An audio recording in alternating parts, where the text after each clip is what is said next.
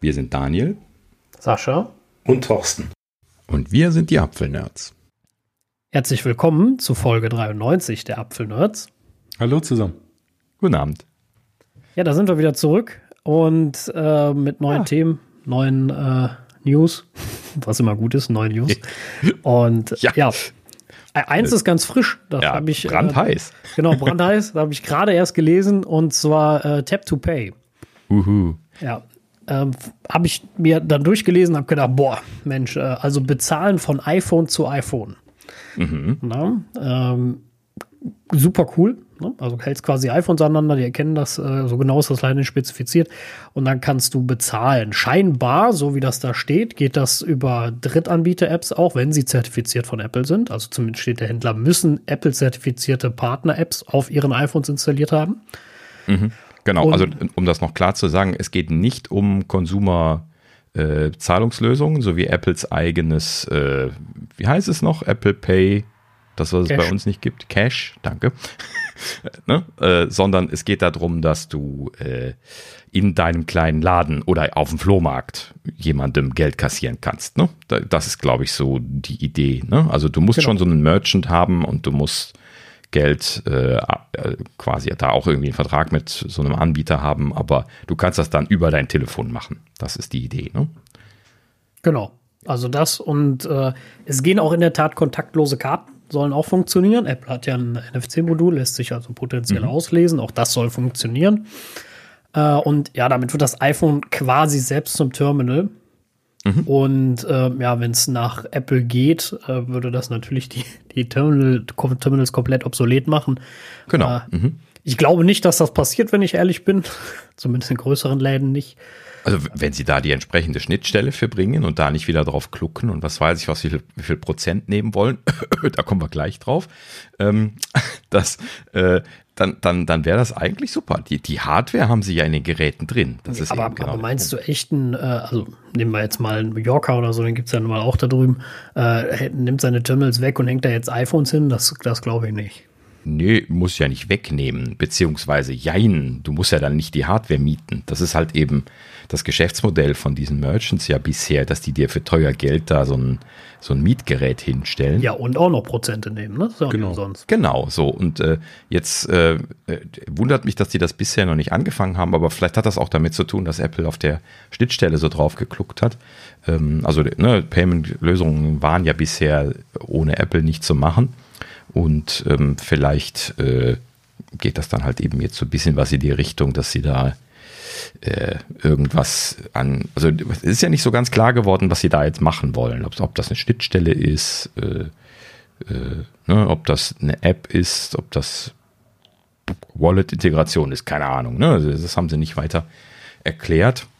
Ähm, interessanterweise, das ist ja auch irgendwie so etwas untypisch für Apple. Sie haben das angekündigt. Ne? Also das genau. ist jetzt nicht verfügbar, sondern das kommt im Frühjahr Herbst. dieses Frühjahr? Frühjahr, Frühjahr dieses Frühjahr? Jahr noch. Ja, ja. Okay, Frühjahr, ja. gut. Und dann nur USA. Ja, genau. Und, und genau, US-only natürlich. Da kommt, da, genau, das wollte ich eigentlich zum Ende sagen, weil es also erstmal die, die Voraussetzung mindestens iPhone XS oder höher. Mhm. Und äh, dann natürlich mein Lieblingsthema US-only. Logisch. Ja, also es wird ja nirgendwo anders Geld umgesetzt und äh, deswegen ist das ganz wichtig, dass das wieder nur für die, für die Premium-Menschen in den USA gibt. Ja. Und äh, ja. Aber es ist auf jeden Fall wieder ein Schritt in die richtige Richtung, dass ähm, kleine Händler ein bisschen mehr bankenunabhängig werden, mhm. weil bisher, also äh, ganz früher konntest du ja nur die Terminals über die Banken beziehen.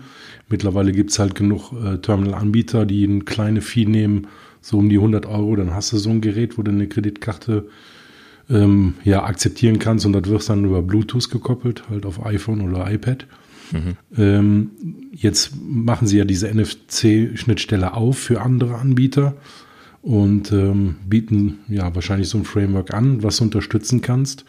Was wohl nicht klar ist, das kam in dem Bericht nicht ganz so raus. Die iPads scheinen auch über NFC zu verfügen, aber das ähm, war nicht explizit gesagt. Und viele Kassen in, in der Gastronomie und in, im Einzelhandel nutzen ja iPads als Terminal. Weil mhm. da gibt es auch eine Menge Kassensoftware.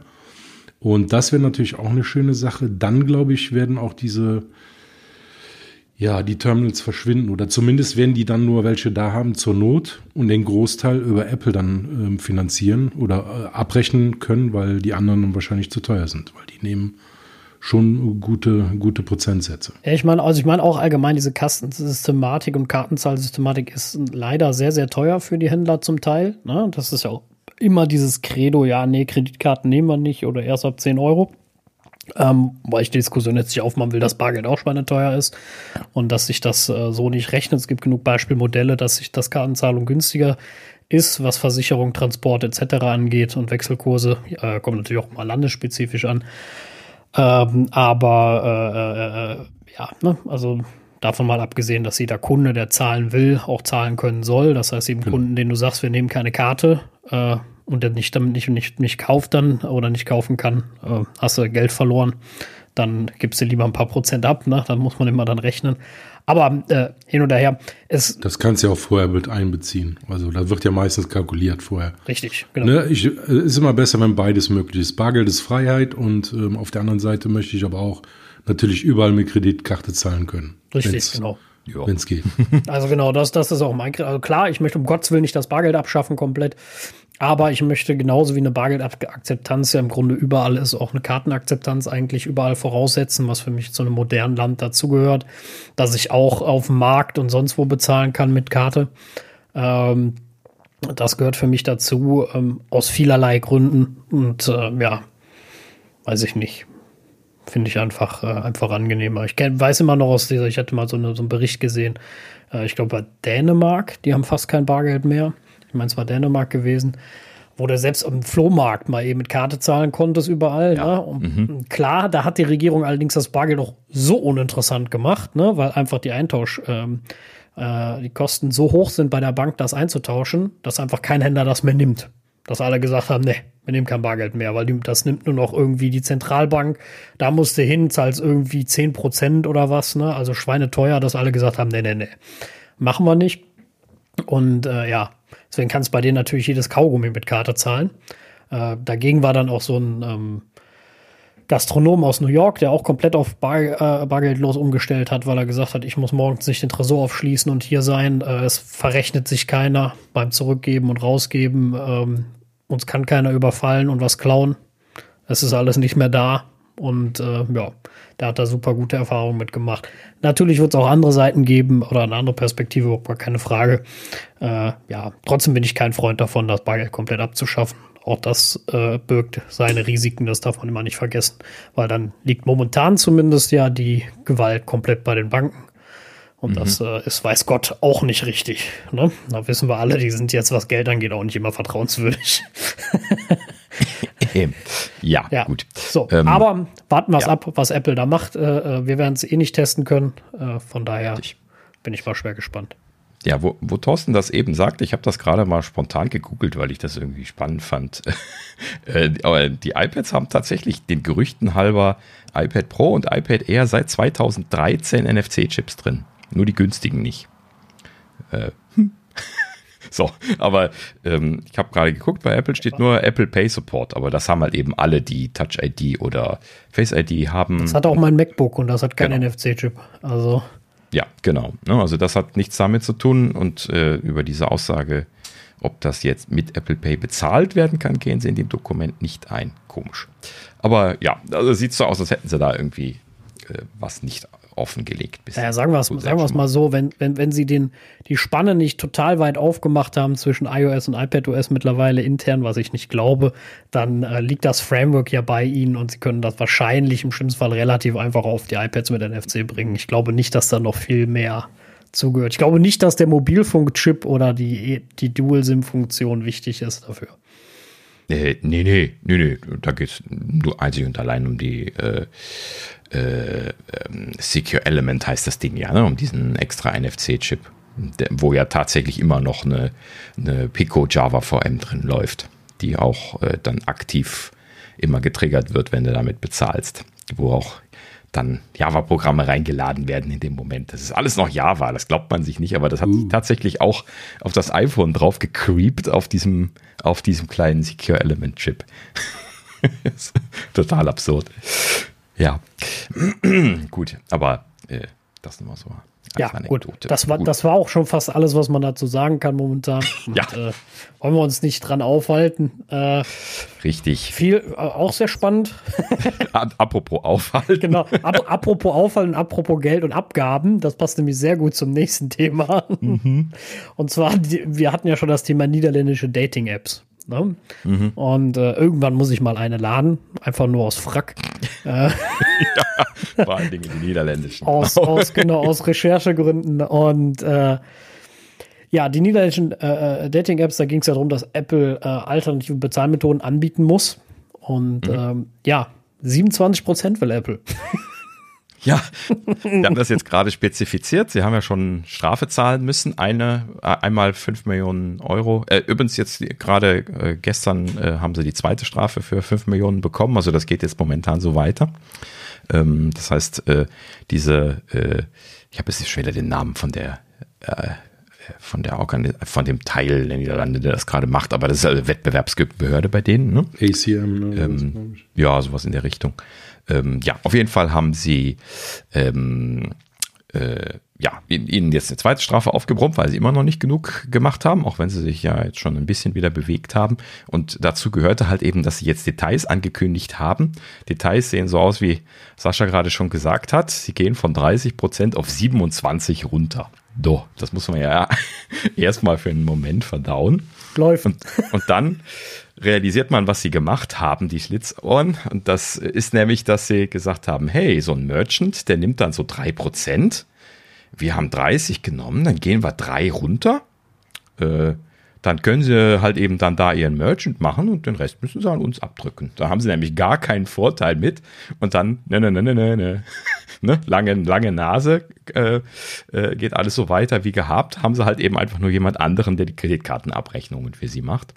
Und natürlich, das hatten wir ja letztes Mal schon angekündigt, alles andere manueller Prozess. Das haben sie jetzt auch nochmal klargestellt. Das heißt also, äh, da muss ein extra Vertrag mit Apple geschlossen werden, wie ich vermutet hatte, äh, mit ähm, äh, Berichtspflichten. Das heißt also monatlich äh, nach, nach Geschäftsschluss äh, zeitig bis zum 15. haben sie dann Zeit, jeweils den Vormonat dann zu berichten. Und zwar halt eben jegli, jegliche Transaktion, die äh, über äh, diese äh, über diesen Weg getriggert worden ist. Und äh, letzten Endes müssen sie also dann äh, einzeln, äh, Einzelpunkte berichten, welche Transaktionen sie gemacht haben und wie viel sie kassiert haben und in diesem Sinne dann auch das an Apple berichten. Apple schreibt dann äh, eine Rechnung über diese 27 Prozent davon und äh, äh, ja, erwartet dann, dass das dann überwiesen wird oder was. War, glaube ich,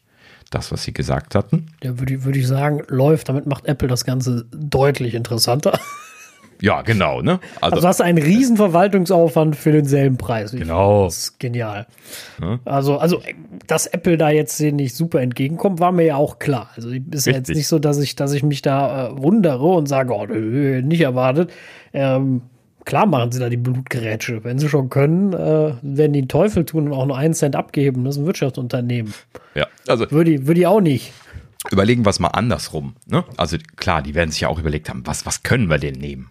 Ne? So, und dann haben sie halt eben das gerechnet, was ich eben schon gesagt habe. Ne? Wir nehmen einfach die 30 Prozent minus die Kosten von so einem typischen Merchant. Da haben sie jetzt dann großzügig, wie sie sind, nur drei Prozent gerechnet. Und äh, letzten Endes, also manchmal ist es ein bisschen mehr.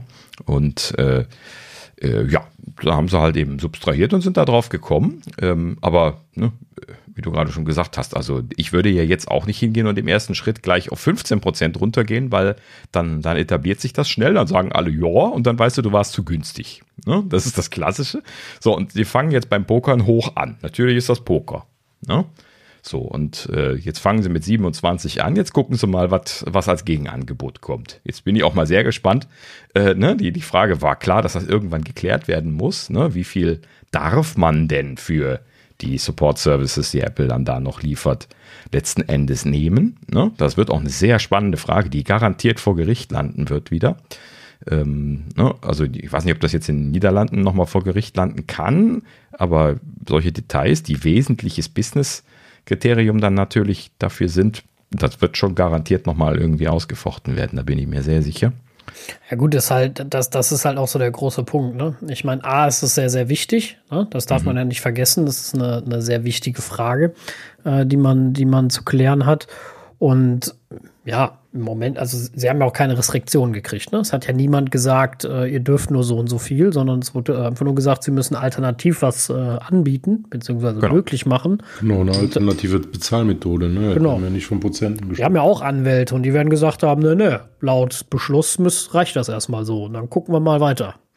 Mhm. Ne? So, und dann ja. kann ja erstmal noch jemand klagen. Jetzt haben wir das jetzt erstmal bereitgestellt, dann kannst du ja nochmal einen neuen Klageweg gehen und sagen, das ist zu viel. Aber da sind wir wieder drei, vier Jahre weiter und Apple ein paar Millionen reicher. Und dann ja, genau. gucken wir mal, ob sie dann nochmal nachkorrigieren müssen. Das sieht man ja dann. Ja, genau. genau. Ähm, aber wo wir schon von, von Prozenten sprechen, äh, parallel dazu, das habe ich gar nicht mehr aufgeschrieben, habe ich eben noch gelesen, ähm, dass äh, in Südkorea es auch gerade um die Preise geht.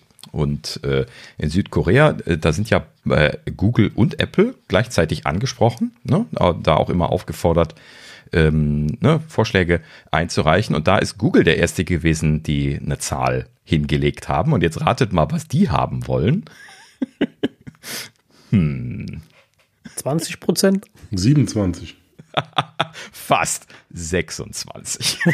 oh, die sind aber nett. Ja, ne?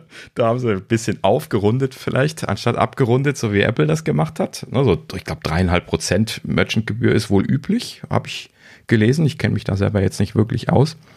Ähm, aber äh, ja, ne, kann man halt eben so oder so abrunden oder aufrunden.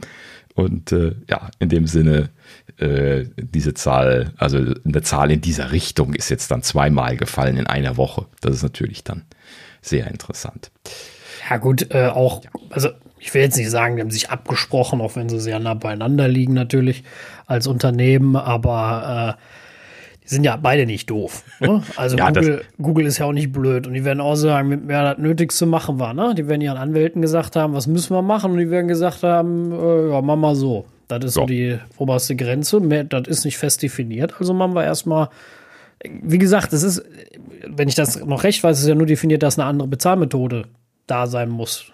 Die hätten ja durchaus auch mhm. sagen können, machen wir 35 Prozent, weil wir mehr Aufwand haben. Ne? Oder sowas.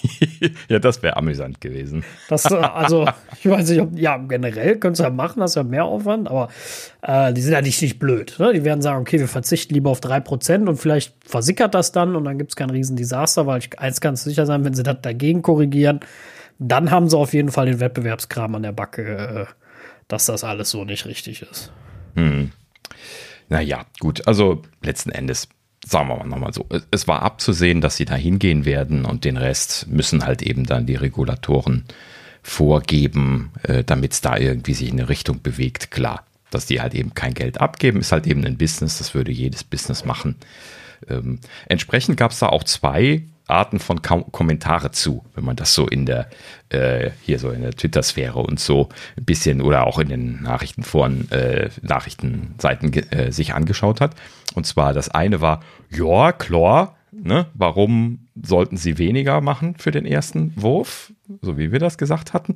Und das zweite war dann gleich der Ruf nach, deswegen brauchen wir Sideloading. Dieses Thema wurde so richtig durchs Dorf getrieben diese Woche.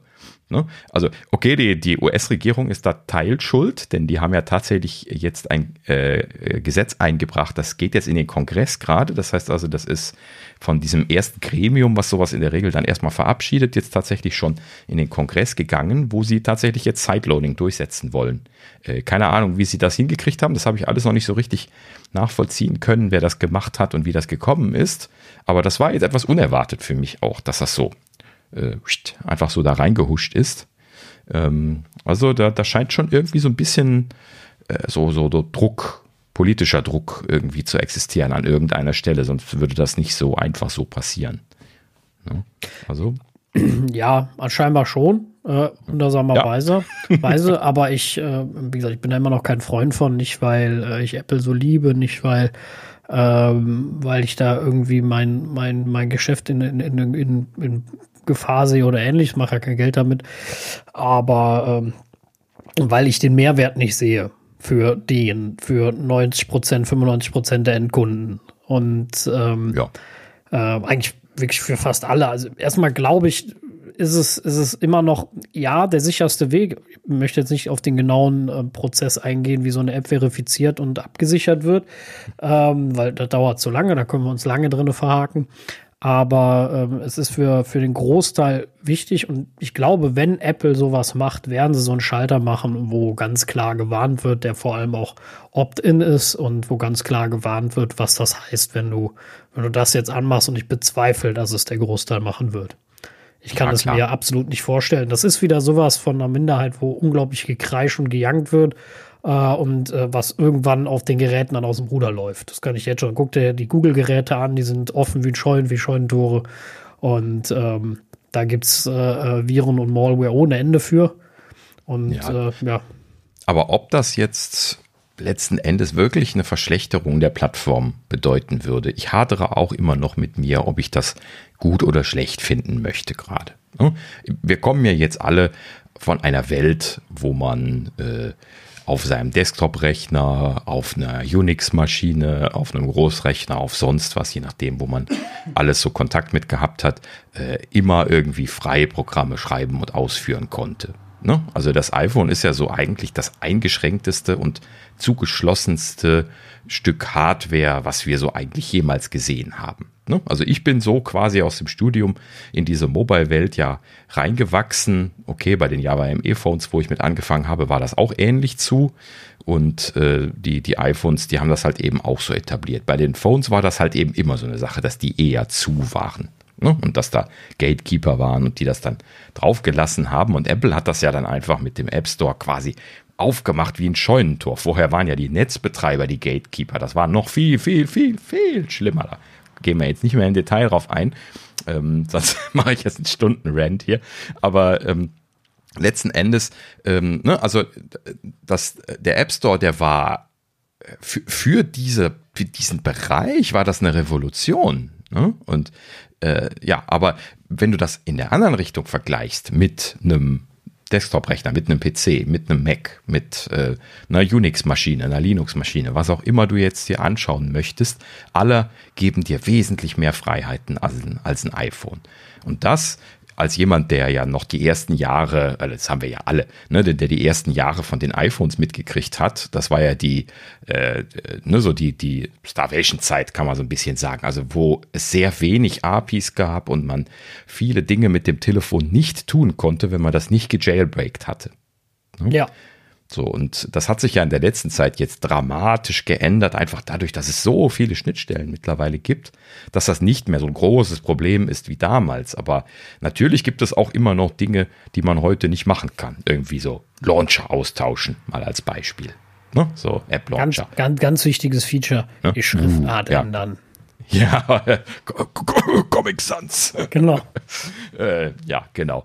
Äh, Habe ich tatsächlich häufiger auf den Android-Telefonen gesehen. Ich weiß ganz genau, wovon ich spreche. ja, ich kann zwar nicht mehr lesen, was da steht, aber es sieht cool aus. Ja, genau. Aber es ist so geil. Ja, ja, also. Nee. Ich, die, das Traurige finde ich, also egal wie das mal ausgehen wird und, und ob Apple da mal irgendeine Alternative bereitstellen muss, mich würden Zahlen dafür natürlich mal viel mehr interessieren. Also ähm, wird das tatsächlich so krass angenommen am Ende? Tja, keine Ahnung. Äh, müsste man mal gucken, ob es Zahlen für, für Android gibt. Wie viel Prozent der Geräte werden denn aufgemacht? Da gibt es ja dann diesen Schalter. Ne? Stimmt. Das wäre interessant. Also, keine Ahnung, müsste man mal gucken, ob sich da irgendwas mal herausfinden lässt. Ähm, ja, aber ich, ich gehe mal davon aus, das ist nur ein Bruchteil. Genauso wie auch nur ein Bruchteil Ahnung von Softwareentwicklung haben, die das überhaupt juckt, dass die Geräte zu sind. Ja, das darf man auch nicht vergessen, dass wir immer nur von uns selber sprechen und wir sind ja die Minderheit von der Menge. Ne? Und also jetzt, ob, ob Nerds oder Softwareentwickler, ist ja vollkommen egal. Ne? So, aber, aber ganz ehrlich, mich juckt auch gar nicht, dass das Ding zu ist. Also mir, mir, klar gibt es vielleicht Funktionen, die, die ich an meinem iPhone gerne hätte, aber die äh, gibt es dann anderweitig im Moment sowieso auch nicht. Und äh, da muss dann warten, ob Apple das irgendwann implementiert oder eben nicht. Und das meiste wäre eigentlich so ein bisschen, wo ich, wo ich, mir manchmal noch wünschen würde, ist, dass Apple ein bisschen an der Softwarequalität mal wieder schraubt und, und nicht äh, äh, nur an, an, an Features dreht. Aber ansonsten muss ich zugeben, Ja, also fehlt mir jetzt nicht besonders viel. Also vieles ist, ist eher was, wo einzelne Apps nacharbeiten müssen. Aber nicht, nicht, ja. nicht Apple, ne? Gut, du, du bist jetzt schon wunschlos glücklich, ne? In Anführungsstrichen. Also äh, ich, ich bin ja auch immer zufrieden damit ge gewesen, was es gab. Ich bin aber auch Softwareentwickler gewesen in der frühen Stunde und habe halt eben immer alles, was neu kam. Es gab immer so viel neues Zeug, äh, mich mit zu beschäftigen gehabt. Und ne, bevor ich irgendwie Langeweile bekam, kamen schon wieder neue Sachen. Also ich bin immer glücklich damit gewesen, die ganzen APIs zu benutzen, die von Apple kamen. Deswegen bin ich auch nie in die Jailbreak-Szene oder in äh, irgendwie Softwareentwicklung mit inoffiziellen Toolkits oder sowas eingestiegen. Ähm, ne, auch auch wenn es das alles gab. Aber ja, es gibt halt eben Leute, die interessiert das. Ähm, aber gut, äh, das ist ja letztendlich jetzt nicht zielführend. Also wenn jetzt der Gesetzgeber hingeht und sagt, macht das auf, ne, dann, dann heißt das halt eben nur, dass sie äh, letzten Endes das ja, so wie Gatekeeper auf dem Mac oder sowas halt eben machen müssen, dass äh, App äh, äh Distributionspakete dann verifiziert werden können von dem Gerät, dass die legitim sind ne, über Apple dann beim Entwickler, so wie sie das beim Mac machen. Das haben sie da ja so gemacht. Dass die Methodologien, die haben sie da ja jetzt alle entwickelt. Ne? Das ist ja auch wirklich nichts Neues. Ne? Auch wenn das natürlich problematisch ist an manchen Stellen beim Mac auch immer noch. Aber äh, ne, gerade Gatekeeper, wir erinnern uns, da gab es mal ein bisschen was Probleme, ne, als eine der macOS-Versionen äh, released worden ist. Und dann äh, war die Response von den Dingern so langsam, dass, dass, dass äh, der Mac dann da immer rumgebeachballt hat, anstatt die App zu starten. Äh, das, äh, ne, das, das war natürlich unglücklich implementiert und sie haben das dann im Anschluss gefixt, aber das sind halt eben so Dinge, naja, ne, dann hast du halt eben da so Single Points of Failures. äh, beziehungsweise ohne Netz kannst du dann im Worst Case die Apps nicht starten. Aber das ist halt eben dann äh, dieser blöde Kompromiss, wo wir in der modernen Online-Zeit halt eben rein müssen, dass wir die ganze Zeit akut uns Sorgen machen müssen, äh, infiltriert zu werden. Ne? Dass das System von irgendwelchen bösen äh, bösen Leuten äh, unter Kontrolle genommen wird, sei es sie, dass sie da irgendwelche NFTs drauf rechnen oder, oder Bitcoin oder sonst irgendwelchen Blödsinn und mir den Akku leer machen, oder sei es halt eben, dass sie mein Audio abschnorcheln, äh, ne, wie das die Chinesen gerne tun wollen und und und. So, ne? Also, also bin, das bin schon immer ganz froh, muss ich zugeben, beim, beim Mac, dass es diesen Gatekeeper und die Verifizierung gibt. Klar mhm. lade ich jetzt in der Regel auch grundsätzlich nur Software entweder von großen äh, Development-Teams äh, oder Firmen, ne, die, die bekannt sind, ähm, wo ich weiß, okay, da, da, da gibt es jetzt erstmal normalerweise keine große Problematik. Wichtig finde ich aber, dass du so eine App halt äh, Science mit deinem Zertifikat quasi deinen Namen dran schreibst, ne? Dein, mhm. ja, ich sag jetzt mal Qualitätssiegel, wenn man es jetzt so will, da dran hängt. Das heißt halt auch, wenn du Scheiße baust, damit meine ich jetzt nicht, dass deine App crasht oder sowas, das passiert jedem, da, da, das ist alles gut. Äh, dafür macht Apple ja auch kein Fass auf. Äh, aber wenn du unlautere Sachen machst, indem du Daten klaust oder ähnliches, äh, dass Apple dann auch sagen kann, das führen wir nicht mehr aus. Ja, oder Schadcode halt eben. Genau, ne? oder Schadcode. Böse Sachen. Ne? Ja, und genau. äh, das finde ich, finde ich vorteilhaft, vor allem natürlich für unbedarfte User. Das darf man ja immer nicht vergessen. Wir drei mhm. sind ja noch äh, Nutzer, die äh, äh, versiert sind, die die Ahnung davon haben und trotzdem natürlich nicht gefeit dafür sind, äh, ähm, dass ihnen doch mal irgendwas passiert. Äh, das, das ist ähm, immer so, aber gerade für unbedarfte User sehe ich das als Riesenvorteil und gar nicht als diese brutalste Einschränkung. Also, ja. weiß ich nicht. Ja. Naja. Es ist, ja, ein Risiko. Ne? Also es ist halt eben so eine Abwägung. Also ich möchte das nicht vollkommen verteufeln, dass sie es zumachen, aber ich möchte auch nicht vollkommen irrational sagen, hey, das geht gar nicht, dass wir das irgendwie mit so einer Möglichkeit aufmachen, äh, wie sie es bei Gatekeeper für den Mac ja eigentlich selber schon demonstrieren, dass es geht, auch wenn sie immer noch behaupten, das würde unter iOS nicht gehen. Klar, das, das Risiko auf einem, äh, auf einem Phone ist viel höher. Das muss man nochmal dazu sagen an der Stelle, weil dieses Telefon hast du halt eben die ganze Zeit in der Hosentasche. Das hast du in der Hosentasche oder in der Hand oder was auch immer, wenn du auf Klo bist.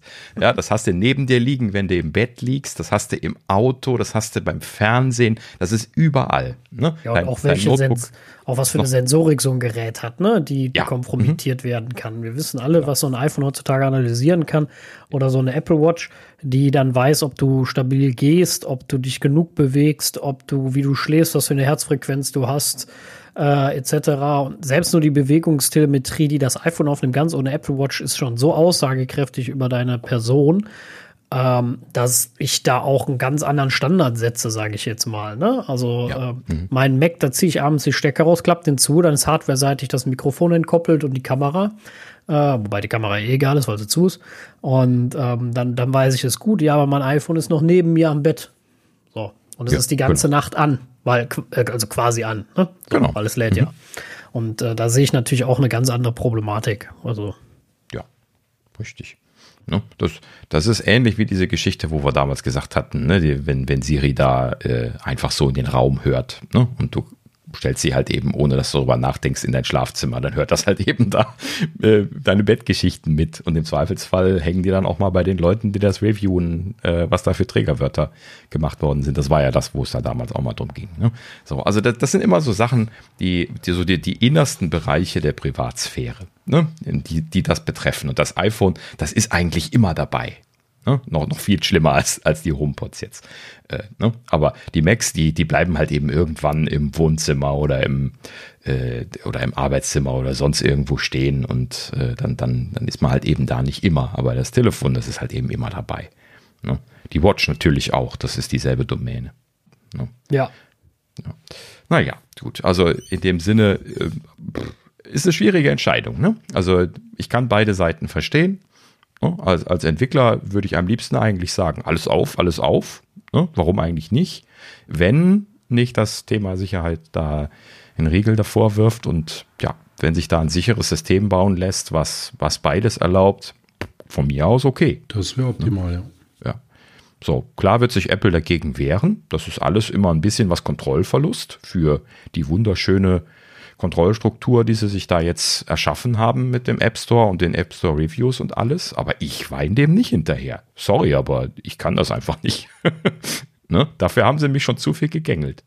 Ja, gut, das stimmt. Natürlich ist so ein, so ein App Store Review auch manchmal wirklich nervig und äh, da, also das, wo sie eigentlich am meisten nachbessern wollen, ne, diese Kommunikation mit den Entwicklern und äh, äh, die hat sich ja immer noch nicht leider wirklich gebessert. Ja, und, äh, wollte ich gerade sagen, ja. Mhm. Klar, da stehen sie natürlich ähm, auch sehr blöd da, den Leuten das jetzt nicht zu interessant zu machen, dieses Sideloading. Ne? Also es kann natürlich dann ausarten, sage ich jetzt mal, ne? dass die App Store sehr uninteressant wird, weil weder die Suche ist gut, noch sonst haben sie besonders coole Features äh, im App Store, die jetzt äh, mega sind und äh, Außer halt die Marke, ne? Erstmal sucht halt nun mal jeder da. Aber wenn die Suche nichts taugt, bringt der dann auch nicht viel. Ja, gut, klar. Also ist halt eben dann die Frage, wie sich dann diese Ökosysteme für Apps dann weiterentwickeln. Ne? Ob es dann sehr schnell große alternative App Stores gibt, die auch einen ähnlichen Sicherheitsstandard dann bieten wie, wie Apple und auch selber zum Beispiel dann sowas wie Vetting und äh, Review und solche Geschichten machen oder ob es dann eher einfach nur so offene Dinger wie, wie Zydia oder sowas gibt, wo einfach jeder was reinklopfen und äh, dann auch downloaden und nicht sicher sein kann, was dahinter steckt und so weiter. Ja.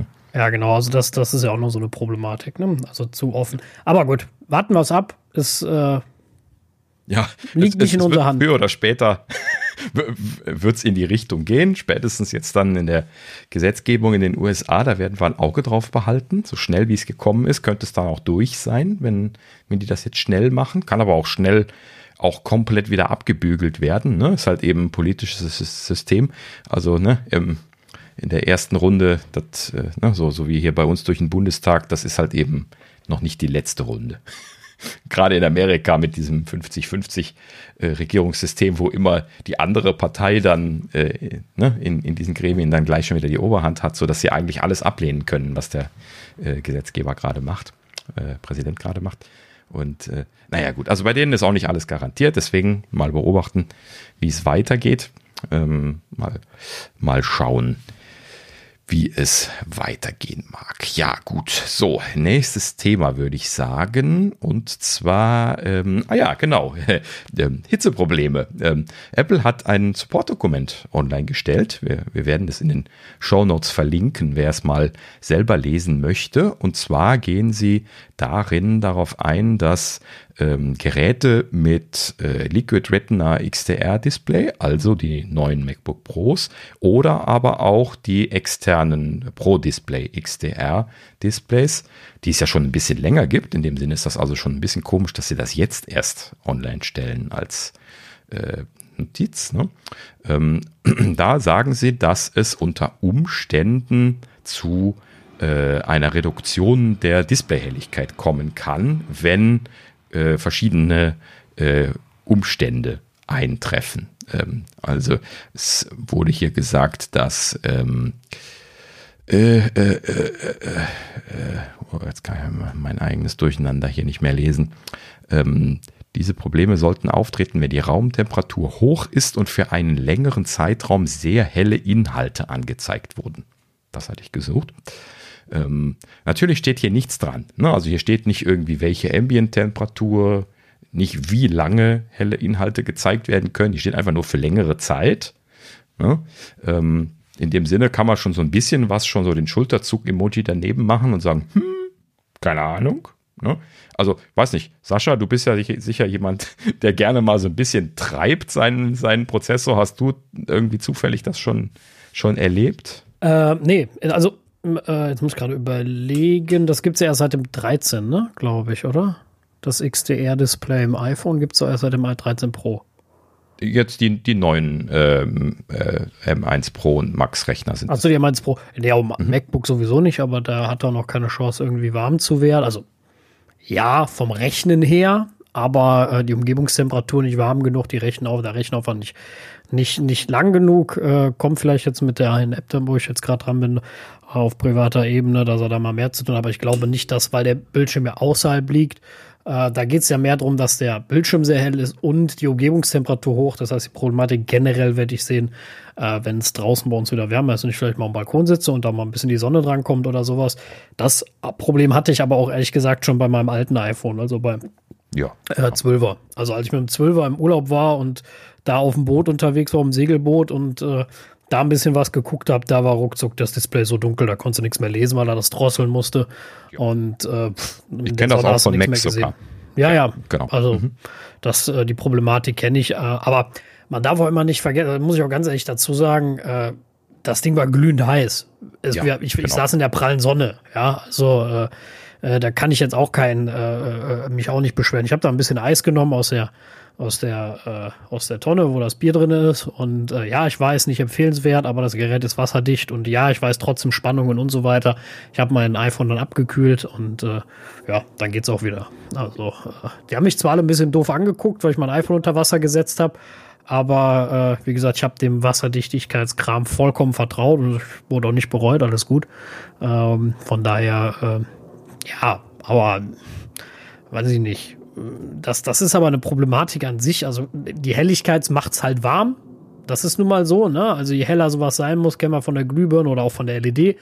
Äh, je heller die LED ist, umso heißer wird sie. Und äh, ja, wenn du eine Tageslicht-helle helles Licht haben willst, weil du nun mal in der prallen Sonne bist, ähm, ja, dann heizt das Display an sich sich auf und da die Dinger passiv gekühlt sind, ist halt irgendwann Ende.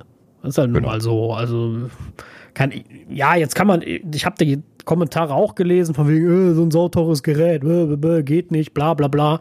Ähm, wo ich mir dann, ja, also kann man jetzt immer meckern, aber das hat ja mit Geld nichts zu tun. Wir reden hier von physikalischen Grenzen. Die kann man mit Geld nicht aufheben. Ne? Also egal wie reich du bist, irgendwann stirbst du.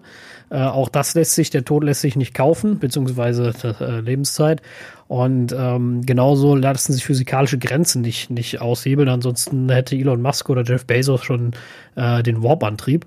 Und ähm, aber wir haben halt nur oh, das ist das ist ein anderes Thema. Ja, ja, ich weiß. Aber oder, oder von mir aus hätten sie Lichtgeschwindigkeit erreicht, ist ja egal. Aber ähm, es gibt nun mal physikalische Grenzen und ähm, lieber drosselt sich mein Display, als wenn Apple das nicht ordentlich macht und sagt, dann brennt halt durch. Das ja, finde ich viel ärgerlicher. Was, was, was sollen sie denn machen? Ne? Also äh, was, was für ein, sie machen ja Kompromisse, klar. Ne? Also was du gerade gesagt hast, physikalische Grenzen gibt es natürlich ganz klar, da kommen sie ja nicht drum rum, sie können hier nicht zaubern, auch wenn an manche Leute das zu glauben scheinen, aber ne, das tun sie nicht. Ähm, so, und dann kann man ja nur Kompromisse eingehen, wenn man ein passiv gekühltes Display machen möchte. Wobei das Pro Display XDR ja eigentlich nicht passiv ist. Das ist ja aktiv gekühlt, ne? Aber äh, das, das ist nochmal ein anderes ja, Thema. Genau, das, das der Bildschirm schon. Mhm. Ähm, ich glaube auch, da wird das eher selten vorkommen, wenn nicht in der Preis. Also da, man darf immer nicht vergessen, ja. da sind ja auch so Sondersituationen. Ich gehe jetzt mal davon aus, mit Pro XDR Display setzt sich keiner auf den Balkon. So, also gehen wir mal davon. das weißt du nicht. Ja, ich, ich sage ja im Allgemeinen, nimmst ja 30 Zoll Display für äh, 5000 Euro nicht mehr auf dem Balkon. Aber du stehst, sitzt an einer großen Fensterfront. Jetzt ballert da die, äh, äh die Mittagssonne drauf und du arbeitest da dran. Ja, dass das Ding in irgendwann, aber sorry, sowas macht man mit elektronischen Geräten auch nicht. Ja. ja, gut, da werden sie halt eben heiß und dann, äh, dann, dann werden sie abgeschaltet oder reduziert. Also ich bin da ja. vollkommen fein mit, dass die irgendwo realistische Grenzen haben. Alles, alles hat seine Grenze. Du kannst alles irgendwie äh, ins Maximum treiben, aber du musst ja immer zwischen Kosten und Nutzen rechnen. Ich kenne auch Autohersteller, die Sportwagen, äh, äh Kleinsportwagen oder auch Großsportwagen, aber auch Kleinsportwagen bauen und äh, die haben auch, wenn du mit dem Ding auf die Rennstrecke gefahren bist, irgendwann war das Getriebe zu heiß und dann haben die gesagt, das muss abkühlen, dann dreht das Ding nur noch bis 3000 und geht nicht mehr die volle Leistung. Dann haben die Leute ja. dann gemeckert, haben gesagt, äh, Sportwagen, ja, ist aber kein Rennauto. Das ist nochmal ein Riesenunterschied. Du kannst ja auch für zwei Millionen die Rennversion kaufen. Na, da ist das Problem nicht. Ja, aber das wollen sie ja dann auch nicht. Nee. So, also da, da sind ja immer Kompromisse drin, die, die, die, die für den Allgemeingebrauch sinnvoll sind. Und wenn ich mein, mein, meine E-Mails checke oder wenn ich eine Nachricht beantworte oder mal telefonieren möchte oder eben was wählen will oder kurz bei was googeln und das in der prallen Sonne, macht jedes iPhone das wundervoll. So, wenn ich das aber hardcore-mäßig nutze und die ganze Zeit äh, auch noch Game zocke, was ja auch nochmal heiß macht oder irgendeine ineffiziente App äh, äh, nutze, die mich tot-trackt äh, vom, vom Meta-Konzern, äh, ja, dann geht so ein Ding halt irgendwann mal in die Knie. Ja, dann ist das eben so. So, aber das, das machen Android-Geräte nicht anders, nur die sind meist gar nicht erst so hell. Ja, richtig, genau. Äh, man kann an der Stelle nochmal dran erinnern, äh, die Displays, die machen ja ähm, ohne Probleme 1000 Nits mittlerweile. Ne? Die Mini-LED-Displays, also äh, sustained. Ne? Und dann schaffen sie ja halt eben mit Overdrive 1500 Nits. Das war die Richtung, die die alle gemacht haben, ne? wenn ich das aus dem Kopf in Erinnerung habe, was ja dann ein Drittel wirklich, ne, also nochmal oder 50 Prozent von dem, was sie sonst als Durchschnittsleistung haben, nochmal oben drauflegen können als Overdrive. Ne? So, das, das kann man sich ja schon vorstellen, dass das nur für einen Use Case designt sein kann, wo nicht regulär diese Helligkeiten gefahren werden, wo du 1500 Nits brauchst, weil das ja schon, wie sie es immer gesagt haben, dann auch nur im Overdrive angesteuert werden kann. Das wird also heiß und dann müssen sie irgendwann drosseln. So. Ne? Das heißt also, du kannst da, das werden sie dann schon so ausgelegt haben, dass man da so im Schnitt sowas wie halt eben ein, ein HDR befähigtes Kinofilm oder sowas gucken kann oder äh, wahrscheinlich auch in gewissen Maßen das dann halt eben in der Schnittsoftware bearbeiten kann, aber das wird halt eben dann irgendwo Grenzen haben. Ne? Also ich kann mir schon vorstellen, dass es so Grenzen gibt, wenn ich dann jetzt die ganze Zeit in Final Cut irgendwelche HDR-Sequenzen am Schneiden bin, dann bin ich auch noch in einem heißen Raum, in einem heißen Sommer und die Sonne knallt drauf, dann ist mir klar, dass das Gerät irgendwann anfängt zu schwitzen. Ne? Und ich vermute mal, das ist das, worauf sie eigentlich da hinaus wollen. Und äh, naja, gut, ne? Also ist genau. an der Stelle also, lustig, dass sie das nicht so äh, eindeutig erwähnen, wo die Grenzen sind. Deswegen fing nämlich dann die Spekulation an, um das gerade noch, noch zu erwähnen, denn hier in der restlichen Beschreibung, ich gehe das mal gleich noch durch, aber hier unten steht da noch drin, und zwar bei den Kriterien, wo es ums Reduzieren geht, wenn also die Helligkeit reduziert ist, wie man das dann wieder vermeiden kann. Und da ist ein Punkt, sollte die Raumtemperatur unter 25 Grad Celsius sein und das Problem weiter bestehen, dann sollte man den Apple Support kontaktieren. Das ist die letzte Zeile von diesem Eintrag von der Knowledge Base. Und diese 25 Grad Celsius beziehungsweise 77 Grad Fahrenheit, die da auch im Original sogar nur stehen, ähm, wurden dann falsch interpretiert von vielen Leuten auf Twitter und die sagten dann, was? Ab 25 Grad haben die Displays schon das Problem, dass sie das runterschalten müssen? Nee, nee, nee. Da habt ihr nicht richtig gelesen. Ja gut, das, das ja. ist so ein typischer Punkt von A, wer lesen kann, ist klar im Vorteil. Ja, genau. Ja, ne, also äh, gegen Doofheit kann Apple nichts oder äh, wenn man Analphabet ist, das ist halt nun mal so. Ähm, und äh, äh B ist halt die Sache, ähm, ja, man, man will, muss sowas auch nicht breit treten wollen. Ne? Das darf man ja auch immer nicht vergessen. Das sind halt wieder diese typischen Apple-Hater, die dann einfach sinnfrei drauf rumhauen und sagen, ah, als Kacke, äh, haben sie da wieder gemacht und äh, ganz dumm dastehen, wenn dann einer sagt, nee, so ist das doch gar nicht. Ach so, ja, äh, nee, äh, ja, wusste ich nicht. Ja, dann äh, les mal richtig. Ja, so. Ich sag nur, sag nur DNA beim Impfen. Selbe Qualität. Ah, also. ja, gut. das ist wieder mal so ein Thema. Oh, nee, danke. Nicht, ich, ich wollte wollt nur das Stichwort sagen, von der Qualität her solche ja, Aussagen. Ja, ja. Mehr, um mehr ja, ging es nicht. Richtig. Ähm, ich wollte gerade nur noch gesagt haben, also ich glaube, wo Apple hier mit den 25 Grad Celsius hin möchte, ja, um das mal gerade als jemand zu sagen, der sich ein bisschen mit Elektronik beschäftigt hat in dieser Richtung.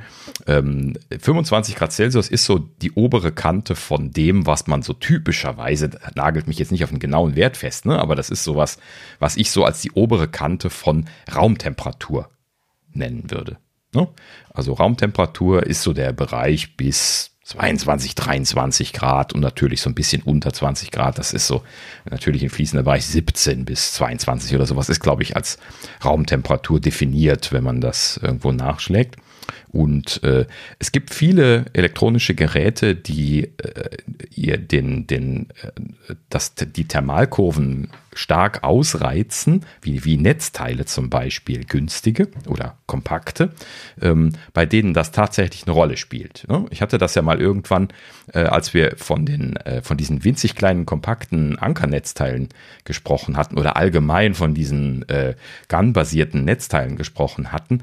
Ähm, bei denen ist das zum Beispiel so, äh, alle, die ich bisher gesehen habe, die so klein und kompakt sind, haben da so ein thermales Limit. Das heißt also, offiziell darf man die nur betreiben bis 25, 26 Grad Celsius. So.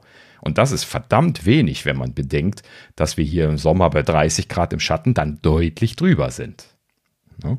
So, und äh, natürlich, das, das ist immer der Kompromiss. Wenn du ein super kleines Netzteil haben möchtest, dann hat das halt eben irgendwann Probleme, die Temperatur abzuführen. Und da kannst du dann so einen Kompromiss machen, dass das nur bei entsprechend hoher Differenz zur Außentemperatur dann überhaupt ordentlich kühlen kann. Deswegen macht Apple, trotz dessen, dass sie ja jetzt auch Gun-Chips drin haben, viel dickere Netzteile. Ne? Weil sie wollen halt eben mit den Netzteilen alle Situationen, die so standardmäßig sind, natürlich jetzt nicht irgendwie die Wüstensituation, das schaffen sie damit auch nicht, aber die Standardsituationen abfrühstücken und deswegen ist das entsprechend großzügig ausgestattet mit Kühlleistung. Ne? Da steht auch irgendwas von, von in die 30 oder 40 Grad oder sowas ist, glaube ich, die obere Nutzungstemperatur von den, äh, äh, von den Netzteilen. Ich müsste nochmal nachgucken, ist natürlich bei jedem ein bisschen anders. Ähm, ja, aber äh, das ist halt eben dann äh, auch eine Frage des Kompromisses, genauso wie bei den Displays und der, und der Helligkeit. Ne? Möchte man ein Display, was Helligkeiten fahren kann, kurzfristig oder nicht? Möchte man ein Netzteil, was im Heißen laufen kann oder nicht. Ne? Wenn, wenn Apple da jetzt ein Netzteil macht, was bis 60 Grad laufen kann, was dafür aber so fette äh, Kühlbereiche braucht, dass das Ding so schwer ist wie, also wie, wie zwei Notebooks, dann, dann heißt es dann so, hey, was machen die denn für einen Scheiß? Ne? Und wenn sie so ein ganz kleines machen, was nur bis 25 Grad geht, da, da wird drei Stunden später wird schon gejammert. Ey, guck mal, mein Netzteil lädt nicht. Ja, ne? ja, genau. in, mein, in meiner Sauna bei 40 Grad. Und äh, ja, also das ist halt eben immer der Scheiß. Ne? Also der, irgendjemand ist immer am Jammern. Genau. Also man, man kann es nie allen recht machen, um das, um das zusammenzufassen. Und, genau. Ähm, äh, äh irgendein Extrem gibt es immer. Entweder muss er muss extrem viel ausgeben, um, um das hinzubekommen. Deswegen gibt es ja auch äh, ähm, ähm, Hardware, die in solchen Extremsituationen zurechtkommt. Die ist dann aber auch entsprechend teuer. Und äh, äh ja, also wir, wir, wir gehen alle nicht auf die internationale Space äh, Station und äh, von daher lassen wir mal die Kirche im Dorf. Ich glaube, für den Otto Normalverbraucher und Anwender wird da schon alles passen. Äh, sollte ich größere Probleme als sonst im Sommer mal feststellen, äh, kann ich mich nochmal melden, aber. Ja, also ich wollte nur gerade noch einwerfen, wo du schon von der ISS sprichst. Ähm, die haben überhaupt keinen, keine Sonderfälle. Die nutzen ganz normale Notebooks, Tablets und. Ja, okay, gut, die haben jetzt auch hm? keine üblen Temperaturen, aber. Äh, genau, ja. Gibt, gibt, äh, wie gesagt, es gibt, es gibt das auch für die Wüste, wenn du Rallye von Dakar nimmst oder so. Also das wird ja, schon alles gehen, gibt. aber alles hat seine Grenzen und äh, nichtsdestotrotz natürlich nervt mich das auch, wenn ich im Sommer, wie gesagt, im Urlaub mal im Segelboot bin und mein Display ist nicht hell genug. Ja. Ähm, aber auch da ist das ein Sonderfall. Ich lebe nun mal nicht in der Wüste und die Leute, in der, die wirklich in der Wüste leben, also oder ne, wenn du mal Dubai fährst, da ist eh alles klimatisiert in der Regel. Das heißt, sie haben die Problematik sowieso nicht. Und äh, ja, nur weil solche Trottel wie ich dann meinen, sie müssen sich in die pralle Mittagssonne legen, wo sich alle Heim Einheimischen denken, guck mal, der bekloppte Turi, da gucken die mhm. an, heute Abend ist auch rot. Na, so, äh, ja, da, da, da kann, ja, kann ja keiner was für. Also, mhm. ja, das äh, ist halt äh, was anderes, aber ja. Ja, Lass uns noch gerade ganz kurz mal einmal hier Apples Vorschläge für äh, Reduktion durchgehen. Das sind nämlich so ein, zwei interessante Sachen noch dabei und dann können wir das auch abschließen. Also, äh, wenn die Systemressourcen so heiß sind, dass reduziert wird, dann zeigt macOS Ausrufezeichen an, oben in der Taskleiste rechts, wo die, wo die Icons sind. Äh, entweder ein alleinstehendes Ausrufezeichen oder ein Display mit einem Ausrufezeichen. Ich schätze mal bei dem externen Display. Und ähm, Daran kann man also dann erkennen, dass die Helligkeit reduziert wird. Sie machen das also nicht einfach blind, sondern sie informieren auch noch über die Überhitzung und dann äh, wird halt eben automatisch in so eine Art Low Power Mode, so nannten sie das hier, dann umgeschaltet. Ich nehme an, einfach die äh, HDR-Fähigkeiten so ein bisschen was reduziert und vielleicht allgemein dann die, die Helligkeit. Ne? So, und das ist auch gleich der erste Vorschlag. Äh, Apple sagt hier, wenn man sie nicht dringend braucht, soll man in solchen Situationen, also hohe Umgebungs- äh, Helligkeit und oder Temperaturen soll man ähm, Abstand nehmen von den entsprechenden Display-Modes mit HDR. Äh, die Leute, die diese Geräte haben oder die dies nicht wissen, gerade zur Information, in den Display-Einstellungen gibt es jetzt bei den HDR-Displays dann eine Möglichkeit, dort unterschiedliche Profile auszuwählen, so wie die Farbprofile auch vorher. Das ist im Prinzip auch dieser Dialog immer noch mit den Farbprofilen. Und ähm, diese HDR-Profile, die sind halt eben separat. Das, äh, das heißt dann hier für äh, mein MacBook Pro äh, heißt das zum Beispiel dann Apple XDR Display, was davor ausgewählt ist. Und genauso soll es halt eben für die externen, die äh, haben ja dann auch entsprechende Profile in macOS hinterlegt, dann auch ein Pro Display XDR Modus existieren. Der ist auch standardmäßig ausgewählt und eingestellt. Das habe ich eben nochmal gecheckt. Und ähm, man kann den aber runterschalten auf, auf andere Modi. Und das ist das, was Apple dann hier im Zweifelsfall empfiehlt. Also um das zu vermeiden, dass die äh, den Overdrive da so viel benutzen, wenn man zum Beispiel das jetzt nicht zwingend gerade braucht und jetzt aber irgendwie viel mit HDR-Materialien arbeitet, dann kann man halt eben dann von diesem XDR-Modus weg zu einem der Standardmodi schalten und dann passiert das Problem natürlich nicht. Aber natürlich wird dann auch das Display nicht mehr im HDR-Modus angesteuert, logischerweise. Ne? Klar, ist ein Kompromiss. Ähm, so, dann kommen natürlich noch tolle äh, Zweitempfehlungen. Äh, Punkt Nummer zwei, Raumtemperatur reduzieren. Doch. Mach halt den Vorhang zu. ja, kann man natürlich machen. Ähm, so, Aber dann. Kauf eine Klima, du Idiot. Ja, oder das, genau. Ähm, dann äh, steht ja noch Fenster mit HDR-Inhalten schließen. Ne? Gut, also wenn du jetzt so neben dem Arbeiten immer die ganze Zeit irgendwelche Kinofilme am gucken bist, ja, ne, kannst du eventuell mal zumachen. Ähm, und äh, ja, ansonsten natürlich die naheliegendste Variante, die ich auch am ehesten dann mal empfohlen hätte, einfach mal fünf bis zehn Minuten Pause machen.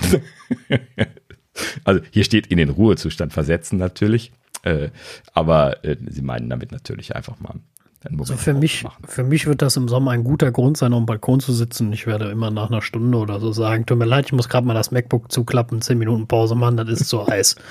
ja, ich, ich melde mich dann wieder. Ich, ich erwarte von dir Berichte darüber, Screenshots äh, von dem Ausrufezeichen im Sommer. Äh, ja, ich bin gespannt. Also im Moment habe ich keine Umgebung, die so warm ist, dass, äh, dass das klappt. Äh, vor allem mhm. würden mir die Augen verglühen, wenn ich das Display auf volle Leistung stelle, weil das ist ja brutal hell, dieses MacBook-Display. Mhm. Aber ja, ich werde im Sommer, äh, ich sitze ab und zu gerne mal auf dem Balkon beim Arbeiten, ähm, weil unser Job das ja nun mal ermöglicht. Und äh, ja, ich werde das gerne mal ausprobieren Mhm. Wenn ich dann noch den Südbalkon habe, dann äh, wird das ganz schnell gehen, dass das Ding mal in den, in den Modus kommt. Und ja. dann gucken wir mal. Aber wie gesagt, ist halt so, ne? Es gibt halt physikalische und technische Grenzen und äh, die kann auch Apple nicht mal eben ad acta legen. Genau.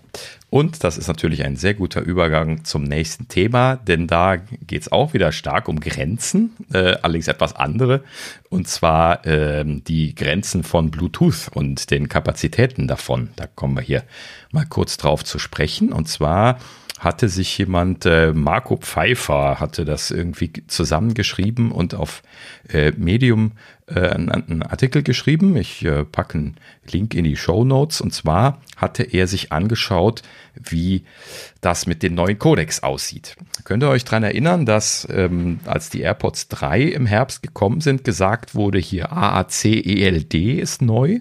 Da habe ich noch gesagt, öh, das kenne ich ja gar nicht habe ich noch schnell gegoogelt und gesehen, ah ja, okay, das ist irgendwas von Fraunhofer hier aus Deutschland, die ja da sehr viel machen in Richtung Coding Technologies. Und ähm, ist halt eben irgendwie so eine moderne Ultra-Low-Delay-Variante äh, von, von AAC. Aber mehr hatten wir ja damals auch nicht rausgefunden. Ne? Also da war zum Beispiel dann die Frage, wofür wird das jetzt eingesetzt und so. Das hatte Apple nämlich in der Presseerklärung gar nicht weiter geschrieben. Und das hatte sich jetzt hier, ähm, dieser Marco Pfeiffer hatte sich das mal ein bisschen genauer angeschaut und vor allen Dingen ähm, auch sich das Ganze mit den anderen AirPods angeschaut, also mit den AirPods 2 und AirPods Pro angeschaut und hat dann äh, rausgefunden, dass die auch AAC ELD jetzt einsetzen. Do.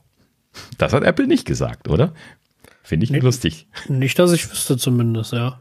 Mhm, genau. Also sie haben einen Silent Quality Update gemacht. Also die, die haben halt eben, also mindestens bis zum, zu den AirPods 2 runter, das wäre ja dann alles die aktuelle Chip-Generation, ähm, haben sie äh, scheinbar dieses Update ausgerollt. Und äh, ja, da in der Presseerklärung nichts zu gesagt, sonst könnte ich mich dran erinnern. Äh, wir hatten ja darüber gesprochen. Ähm, und das auch nirgendwo ansonsten bei den Betriebssystem-Updates oder sowas erwähnt, finde ich lustig, ne, dass sie das gar nicht erwähnenswert finden.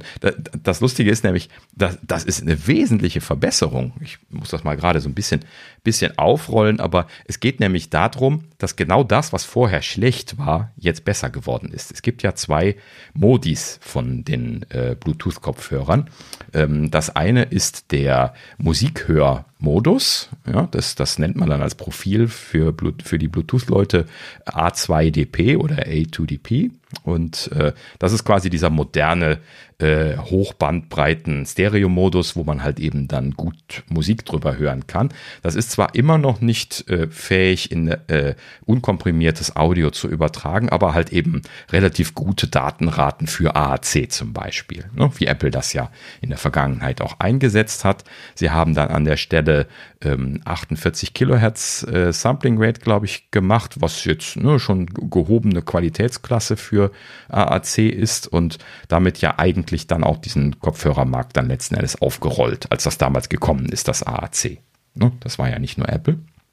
Und ähm, was aber parallel existierte, das ist äh, das sogenannte äh, HFP oder Hands-Free Profile und das ist der bidirektionale Modus, der verwendet wird, wenn man telefoniert.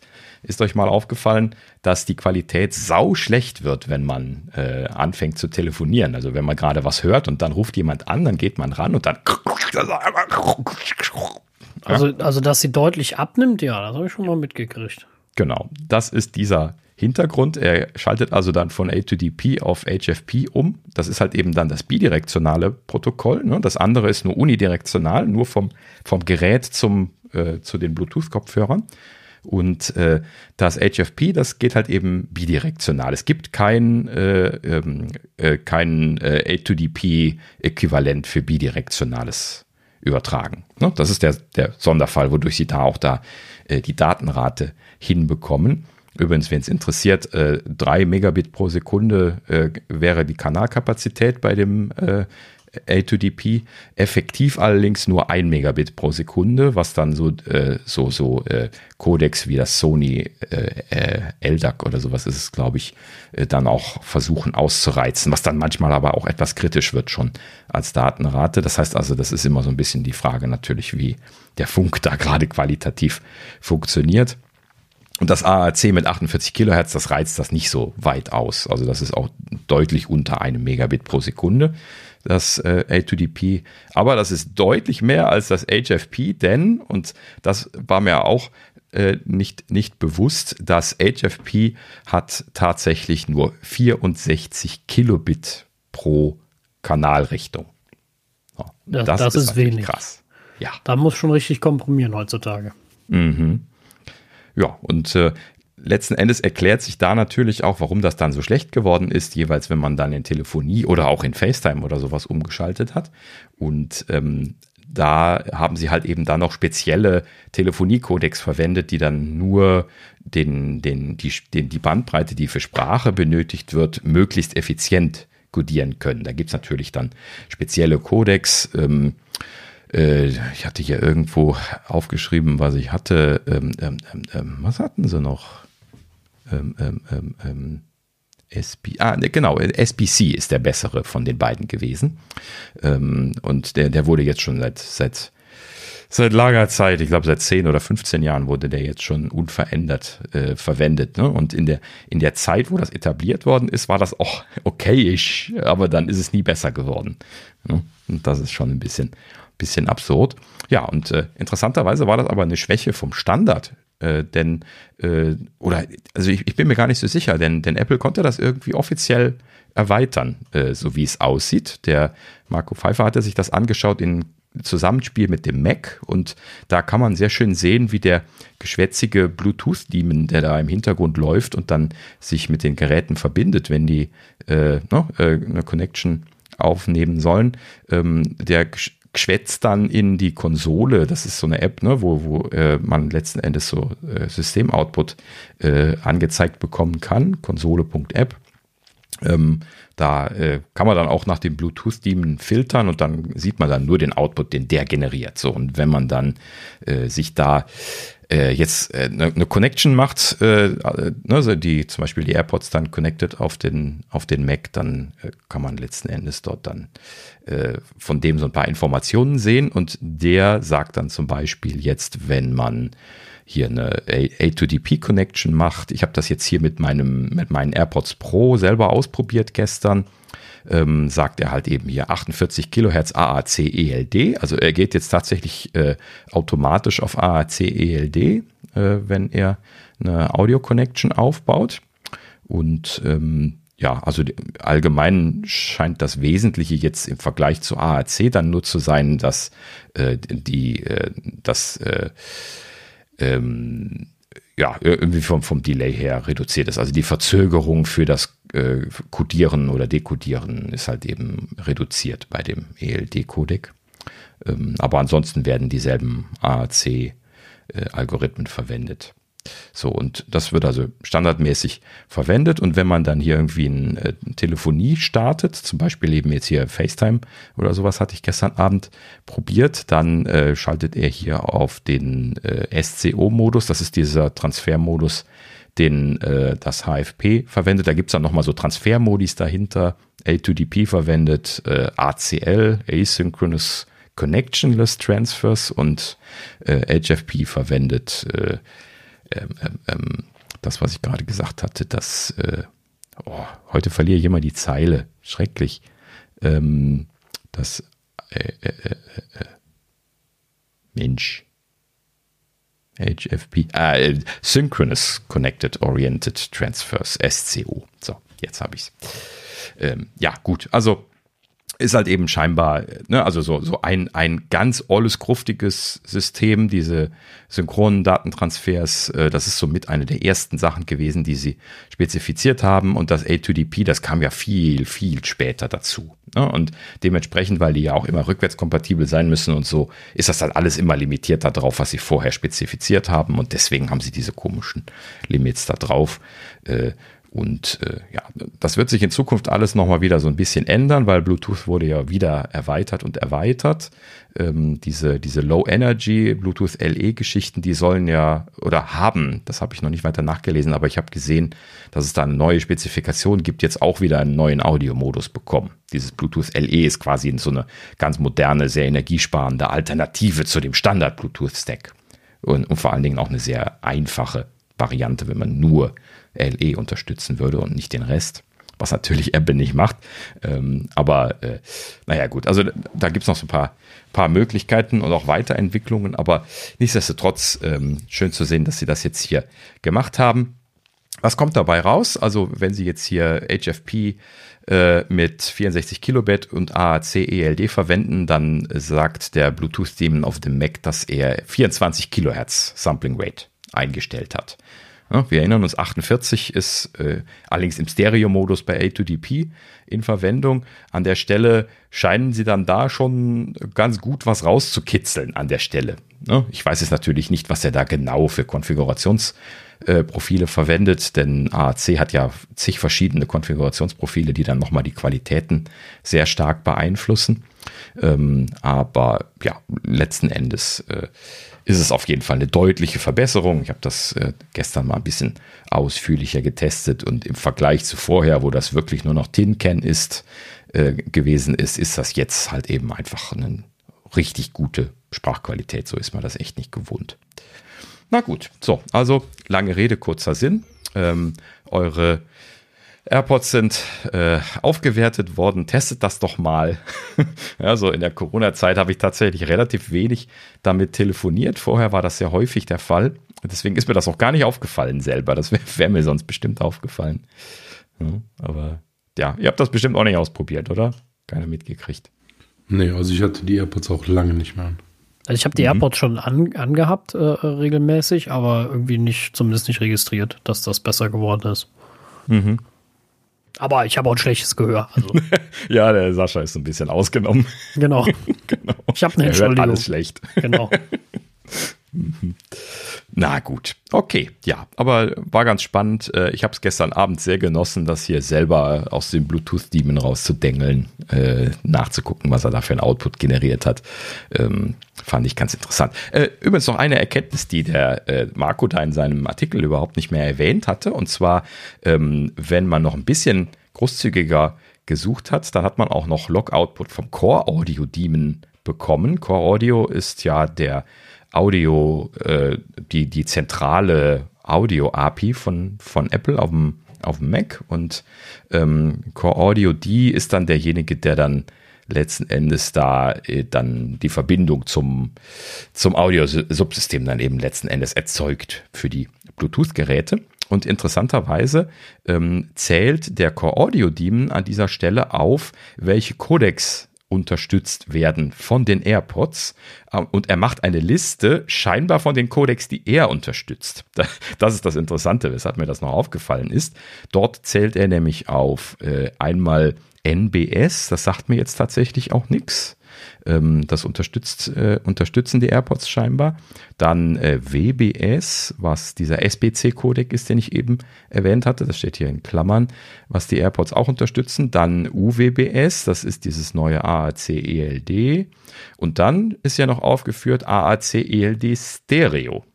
So, also interessanterweise, das unterstützen die AirPods allerdings nicht, zumindest meine Pros nicht.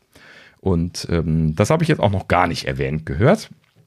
Irgendwas scheint da also wohl noch in der Mache zu sein, dass sie äh, dieses ACELD wohl auch noch im Stereo-Modus da unterstützen werden. Ich schätze ja dann mal für dieses Hands-Free-Profile, weil das ja dann diese Situation ist, die hier gerade gelockt wird. Naja, auf jeden Fall interessante Geschichte. Wie gesagt, es scheint sich da ein bisschen was zu bewegen. Wäre natürlich nicht schlecht, wenn sie da äh, noch ein bisschen mehr Magic machen würden. Auch gerade mit den Geräten, wo sie dann schon mehrere Mikrofone drin haben, wie bei den Macs, da könnten sie ja eigentlich auch Stereo-Signale generieren. Ne? Das wäre ja schon für die Leute, die Kopfhörer benutzen, schon ganz lustig, wenn man da so Stereo so einen Raum drauflegen könnte. Naja, gut. So viel dazu. So, dann noch eine Kleinigkeit hier angemerkt ähm, von einer meiner Lieblingsfirmen.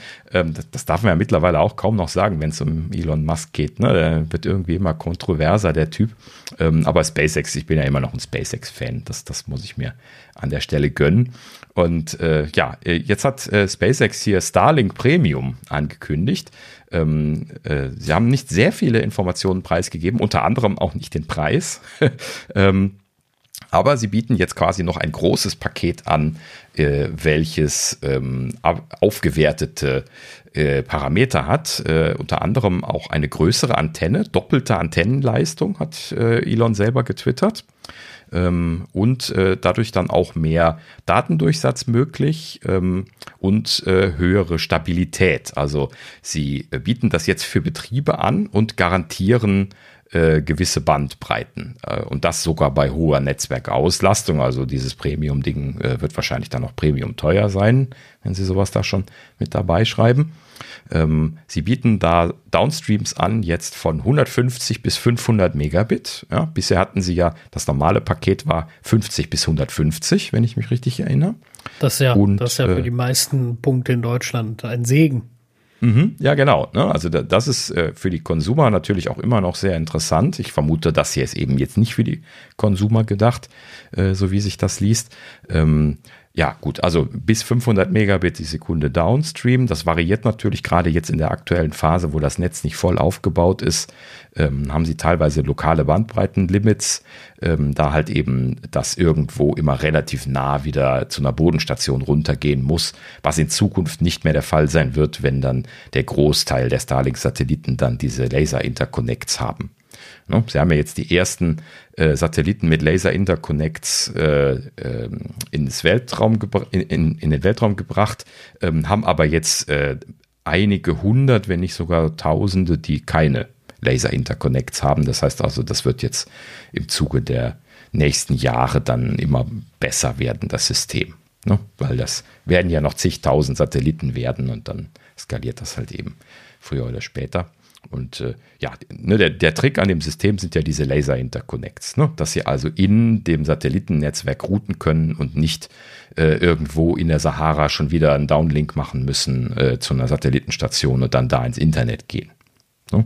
So, das geht halt eben nicht. Ne? Das ist genau der Punkt. Also die haben da auch momentan noch keine Angebote für Starlink-Internet. Das geht nur jetzt eher in Bereichen wie in Europa oder Nordamerika oder andere Bereiche, wo halt eben solche Stationen existieren, wo sie die, die Daten wieder runterholen können oder halt eben austauschen können.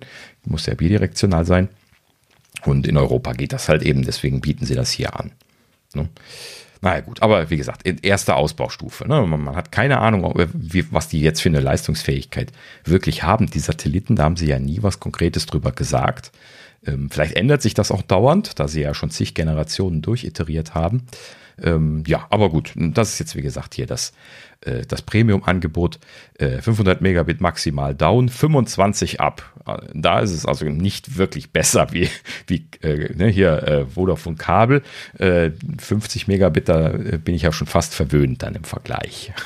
Ja, gut, aber trotzdem immer noch besser als an, an vielen Stellen in Deutschland. Also 25 ab ist schon, ist schon okay. Also da kann man schon sehr gut mitleben, wenn man jetzt nicht der Hardcore was weiß ich was, äh, Streamer ist oder sowas. Ja, 25 ich glaube okay. sogar damit wird man noch auskommen, aber also jetzt mal, um, um mal einen Stream-Uplink äh, rauszustreamen, das, das sollte jetzt nicht das Problem sein. Ist halt eben bloß, dass man fette Uploads irgendwo hin äh, dann halt eben doch ein bisschen warten muss, wenn man dann mal so äh, stundenweise Videos auf YouTube hochgeladen hat, wie wir das hier dann so, so ein halbes Jahr probiert haben. Das dauert halt eben. Ne? Das dauert wirklich mit 50 Megabit ja schon noch eine Stunde. Ne? Das, das ist ja äh, dann schon heftig. Also das, das ist gar kein Vergleich zu den, zu, den, zu dem, zu den, äh, zu dem Gigabit, äh, die man als Downstream hat. Ne? Also Downloads, ne? die, die zischen ja so durch, das ist ja, da verwöhnt man sich und dann lädt man hoch und dann, ne? dann geht man erstmal schlafen. Ja, ja, gut, da verwöhnt natürlich dann eine dicke Leitung. Ich erinnere mich noch an die äh, an die Hochschule, da war, äh, da hatten wir, glaube ich, 800, also fast ein Gigabit äh, Upload. Also wir hatten über ein Gigabit, aber im, im Labor kamen, mhm. glaube ich, 800 letztendlich an noch. Äh. Oder die waren zumindest meist verfügbar. Dann darf man an der Hochschule nicht vergessen, wie viele Leute da im Netz hängen. Das war ja vor Corona. Und ähm, da was hochzuladen, wenn ich mal irgendwie was in der Cloud, was Großes mit ein paar Gigabyte speichern wollte, war immer total geil. Dann habe ich das immer einfach da abends hochgeladen, abends war so keine Sau mehr da und dann äh, mal eben da durchs Netzwerk gedrückt. Das ging ruckzuck. Das war, äh, war natürlich dann schon was anderes. Da macht natürlich auch das Cloud Working, sage ich mal, ein anderen, anderes Bild. Ne? Also mhm. klar, hier zu Hause mit unserem Download, das macht schon viel her. Ich habe jetzt letztens erst, ich glaube, 58 Gigabyte äh, Backup runtergeladen von Backblaze. Mhm. Äh, hätte ich normal nie gemacht. Wo lädst du 58 Gigabyte? Da wartest du dich ja zu Tode. Mhm. Äh, hier, kein Problem. Ne? So, runtergeladen. Ich glaube, äh, acht Minuten oder so war das Thema erledigt. Und äh, ja, weißt du, das, ah. äh, dann, dann, dann macht er dieses ganze Cloud-Gedöne auch äh, äh, ähm, Sinn. Mhm. Aber bei dem hinterwäldlerischen Ausbau, den wir ja teilweise in der Bundesrepublik haben, ja, schwierig. Ja, genau. Deswegen finde ich auch bei aller Kontroversität dieses Angebot, was Starlink da am Aufbauen ist, jetzt für Internetnutzer und auch für äh, Internetnutzer, die ansonsten kein, kein gutes Internet bekommen haben, eine super Alternative. Ne? Also sich einfach so eine Schüssel in den Garten zu stellen, das ist ja dann in den ländlichen Bereichen überhaupt kein Problem. Und äh, also das ist ja eigentlich nicht eine Schüssel, das ist eine Platte, ne? die, die sich dann selber bewegen kann. Und das ist halt eben so ein Phasenarray mit, mit zig äh, Hunderten von diesen kleinen Antennen drin. Und äh, dann halt eben noch der Möglichkeit, sich, sich zu bewegen. Bisschen was. Ja, also wie gesagt, ich denke auch, dass es klar wäre schön, wenn wir überall Glasfaser hätten. Warten wir mal ab und ob ja. die neue Regierung das dann tatsächlich umgesetzt kriegt, dass dieser Pflichtausbau mal kommt. Wäre ja. ein Traum. Ähm, es ist ja traurig, wie, wie, wie desaströs das ist und wie bereichernd manche äh, Anbieter äh, sich da bereichert haben, um billig auszubauen und Milliardensubventionen gekriegt haben. Mhm. Ähm, das ist äh, traurig, wie man sich auf Kosten der Bevölkerung so bereichern kann. Äh, aber gut, das ist natürlich äh, fehlend der, äh, Fehler der alten Regierung. Jetzt gucken wir mal, ja. ob, das, ob das jetzt weitergeht. Ich gebe zu, meine Hoffnung ist mittelmäßig, aber äh, man sollte ja nie aufgeben. Och, Potenzial ja. nach oben ist ja genug. Man muss ja positiv denken. Und, ja, das sowieso. Ein Regierungswechsel macht ja da zumindest immer die Optionen auf. Naja, gut, so und solange gibt's äh, Starlink, äh, um noch ein letztes Mal drauf zurückzukommen, äh, 20 bis 40 Millisekunden Latenz geben sie momentan an. Das ist ein ganzes Eckchen mehr als äh, bei normalem äh, äh, jetzt hier ähm, Internet wie, also DSL hat sehr niedrige Latenzen, Kabel-Internet hat etwas mehr, aber auch ziemlich gut. Ähm, und ähm, das hier, das ist so Mobilfunk. Ne? LTE liegt so oft bei 20, 30, 40 Millisekunden, wenn man Tests macht. Ähm, das hat aber auch wieder damit zu tun, dass sie diese Laser-Interconnects noch nicht quer durch die Bank einsetzen und deswegen halt eben immer nur von einem also zu einem Satelliten hoch und dann halt eben zur nächsten Downlink-Station wieder runter müssen. Und dann müssen sie halt eben von da aus dann doch wieder das normale Internet routen. Und das ist halt eben dann immer mit Komplexität verbunden, weil sie ja dann immer entsprechende Downlink-Center überall haben müssen. Und die müssen angebunden sein. Und das ist alles kompliziert und aufwendig. Ähm, und deswegen machen sie das halt eben nur in den Bereichen, wo sich das auch wirklich lohnt. Aber gut, so, das ist jetzt der aktuelle Stand, aber das soll halt eben deutlich besser werden. Sie wollen ja im Vollausbau da für die Börse so ein super Premium-Angebot machen, was äh, weniger Latenz hat als die Erdkabel, die durchs, äh, durch den Atlantik gehen. Ne? Und das ist eine Ansage. Da bin ich mal gespannt drauf, ob sie das wirklich schaffen werden, das wird spannend. Ne? also rein rechnerisch sollten sie es schaffen. Die Satelliten sind ja im niedrigen Erdorbit und nicht geostationär, ähm, wie oft fälschlicherweise angenommen wird. Und deswegen sind die Laufzeiten nicht so hoch. Ne? Das, das ist äh, gar nicht mal so schlecht von den Laufzeiten her. Aber gut, muss man mal. Ich bin, ich bin gespannt. Also ich beachte ja, mhm. be betrachte ja immer wieder den Datendurchsatz vom D6, äh, der Internetknotenpunkt in Frankfurt, der größte der Welt. Äh, und ähm, ja, bin erstaunt natürlich, was in den letzten anderthalb, zwei Jahren seit Corona natürlich da zugenommen hat. Also ich glaube, der Peak lag damals, äh, ich bin mir nicht ganz sicher, irgendwie glaube ich bei, lass mich mal kurz zurückgucken, ja okay, vom Jahr noch unter 8 Terabyte. Äh, nee, nicht der Peak, stimmt nicht, unter 10. So. Und mittlerweile Terabit. sind wir bei. Terabit pro Sekunde, meinst du? Äh, Sekunde. Das ist, glaube ich, die Einheit, die sie da immer verwenden, ne? Terabit. Ja, ja, ja, ja genau. Mhm. Und äh, jetzt sind wir bei über, wo ist der Peak? Irgendwo schreiben sie immer äh, Average Peak 11. 11, ja, okay. Ne? Also, als Corona losging, war es 7. Äh, ja, ja, genau. So da war, da war ich, ich versuche es mal rauszufinden. Hier ist der 5-Jahres-Graph. Wann fing der Corona an? 2020, ne? ist schon, ja, ist schon so raus. 20, 20. Äh, ja, so um die 7, 7,5 war, mhm, war genau. das da. Und wir, wir, wir, vergessen nicht, damals haben wir noch davon geredet, das Internet bricht zusammen. Und ja. dann hat ja Netflix und Amazon seine genau. Qualität reduziert und nie Ganz wieder hoch. Dringend. Genau. Aber ich muss auch zugute halten, der D6 hat direkt gesagt, der Manager vom D6, äh, so Quatsch, wir haben kein Problem. Richtig. Wir, wir, wir können auch mehr. Genau. Ne? So. Also der D6 ist, glaube ich, der letzte, wo man sich Sorgen drum machen muss, ja. weil die, die, die, sind ja nicht businessorientiert, das ist ja ein, ein Verein und äh, der verdient sich ja dumm und dusselig dafür, dass er halt eben sehr viele Interconnects hat und äh, in dem Sinne haben die auch immer genug Kapazität, um Hardware dahinzustellen und ordentlich ausgerüstet zu sein. Anders als die Telekom müssen die halt eben nicht sparen und der Börse ausschütten. ne? Das ist immer schon schön. Also Infrastruktur so zu organisieren, super Idee. Ne? Hint, hint an die, an die Regierung. Könnte man ja auch für äh, Glasfaser mal machen, sowas. Ne? So. ähm, gut, aber ja, so, äh, so viel dazu. Äh, ich wollte noch gesagt haben hier, ähm, Starlink Premium, äh, keine langfristigen Verträge, keine Datenobergrenzen, keine Exklusivitätsforderungen. Das ist ja im, im Businessbereich tatsächlich wohl so, dass äh, wenn ich jetzt von der Telekom oder von vielen anderen Anbietern mir irgendwie so eine Glasfaser in mein, äh, in mein Büro legen lasse, dass die halt eben dann oft Exklusivitätsforderungen machen, was irgendwie absurd ist, weil man möchte ja eigentlich redundant anbinden von unterschiedlichen Anbietern und so. Ähm, keine Ahnung, ich bin da auch nicht drin in dem Bereich, aber das soll wohl so ein klassisches Problem sein. Deswegen haben sie das hier direkt dabei geschrieben, dass sie das ausschließen. Ja, in der, in der Tat kenne ich das auch mit den Vorverträgen, ja. war bei meinem Vater okay. auch so, äh, für die, den Glasfaserausbau, damit sich das halt äh, lohnt und vor allem, weil die äh, Gemeinde was dazu tut und die tun nur was dabei, wenn sich genug Leute natürlich beteiligen. Und äh, deswegen gibt es diese Vorverträge und dann bist du halt auf zwei Jahre gebunden. Aber äh, ich bin so, ganz, also okay. du quasi, wenn sie dir das ins Haus legen, musst du das auch nehmen. Ne? Dafür mhm. hast du halt, das darf man aber auch nicht vergessen, keinerlei Anschlussgebühren. Das heißt, sie legen dir das Glas, die Glasfaser, aber zumindest bei meinem Dad, kostenlos ins Haus. Ja. Ne? Also sie legen dir das kostenlos dahin und dann hast halt zwei Jahre, aber zu relativ normalen Konditionen einen Vertrag was ich vollkommen legitim finde. Also da sehe ich nichts Verwerfliches dran. Dafür mhm. machen sie die Bodenarbeiten und alles, ne? Also da, das, da bin ich fein mit, ne? Dass sie mhm. dann nicht sagen, äh, wenn man das so und wenn du dich dann umentscheidest, haben wir halt Pech gehabt, das kann ich schon nachvollziehen. Also irgendwo muss das sicher die Waage halten. Dafür nehmen sie keine 150 Euro oder was das kostet für die Schüssel oder so. Ja. Also das Standardpaket kostet ja schon 100 Euro im Monat. Ne? Und 500 ja. Euro Setup-Preis dann am Anfang. Also das ist nicht günstig, das Starlink. Ne?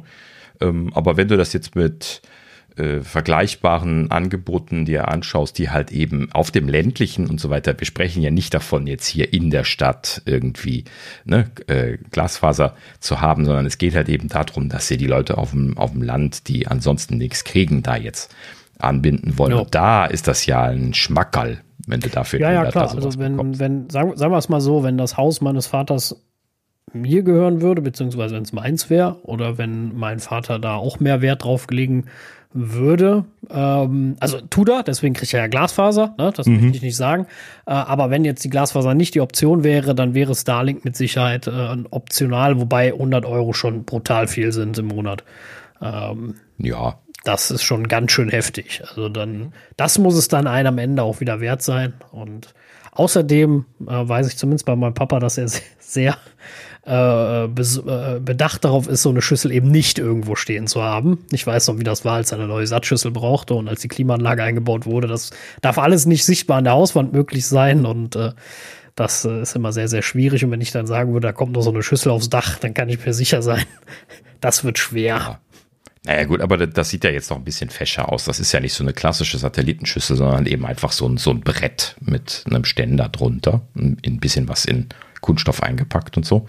Ähm, also das sieht jetzt nicht so hässlich aus wie so eine klassische Satellitenschüssel. Ja, also da bin ich auch nie ein Fan von gewesen, habe genug davon auf Dächer stellen müssen in den 90ern. Ähm, und äh, also da hätte ich mir sowas gewünscht, solche Phasenantennen. Ja. Aber ja, gut, natürlich kann man das mögen oder nicht mögen, aber äh, letzten Endes geht es, glaube ich, nicht darum. Wenn du jetzt irgendwie einen Bauernhof dann irgendwo mitten mitten auf dem Land bist und du möchtest jetzt allein schon nur für, dein, für deinen Job, weil das wird ja auch alles immer technischer, da jetzt halt eben eine ordentliche Internetverbindung haben, dann, dann bezahlst du auch locker da ein Hunderter für und lachst. Ne? Also das ist alles so äh, einfach ja, gut, kein es Thema. Gibt, es gibt Firmen, äh, gerade hier in Deutschland natürlich, wir wissen ja, Maschinenbau Land, ähm, die irgendwo halt ländlich sind. Wir wissen, bei uns ist ja, ja gerade der Mittelstand, der wichtig ist und mhm. ähm, die, die dann irgendwo ländlich liegen und ihre äh, CAD-Dateien nicht laden können, weil die 300 MB haben und sie da eine Stunde laden oder sowas. Ja, äh, die genau. werden das ganz locker sich aufs Dach stellen und äh, dann viel größeren Mehrwert haben, als das ein paar, als die paar Mark, die es kostet. Das ist überhaupt gar keine Frage. Ne?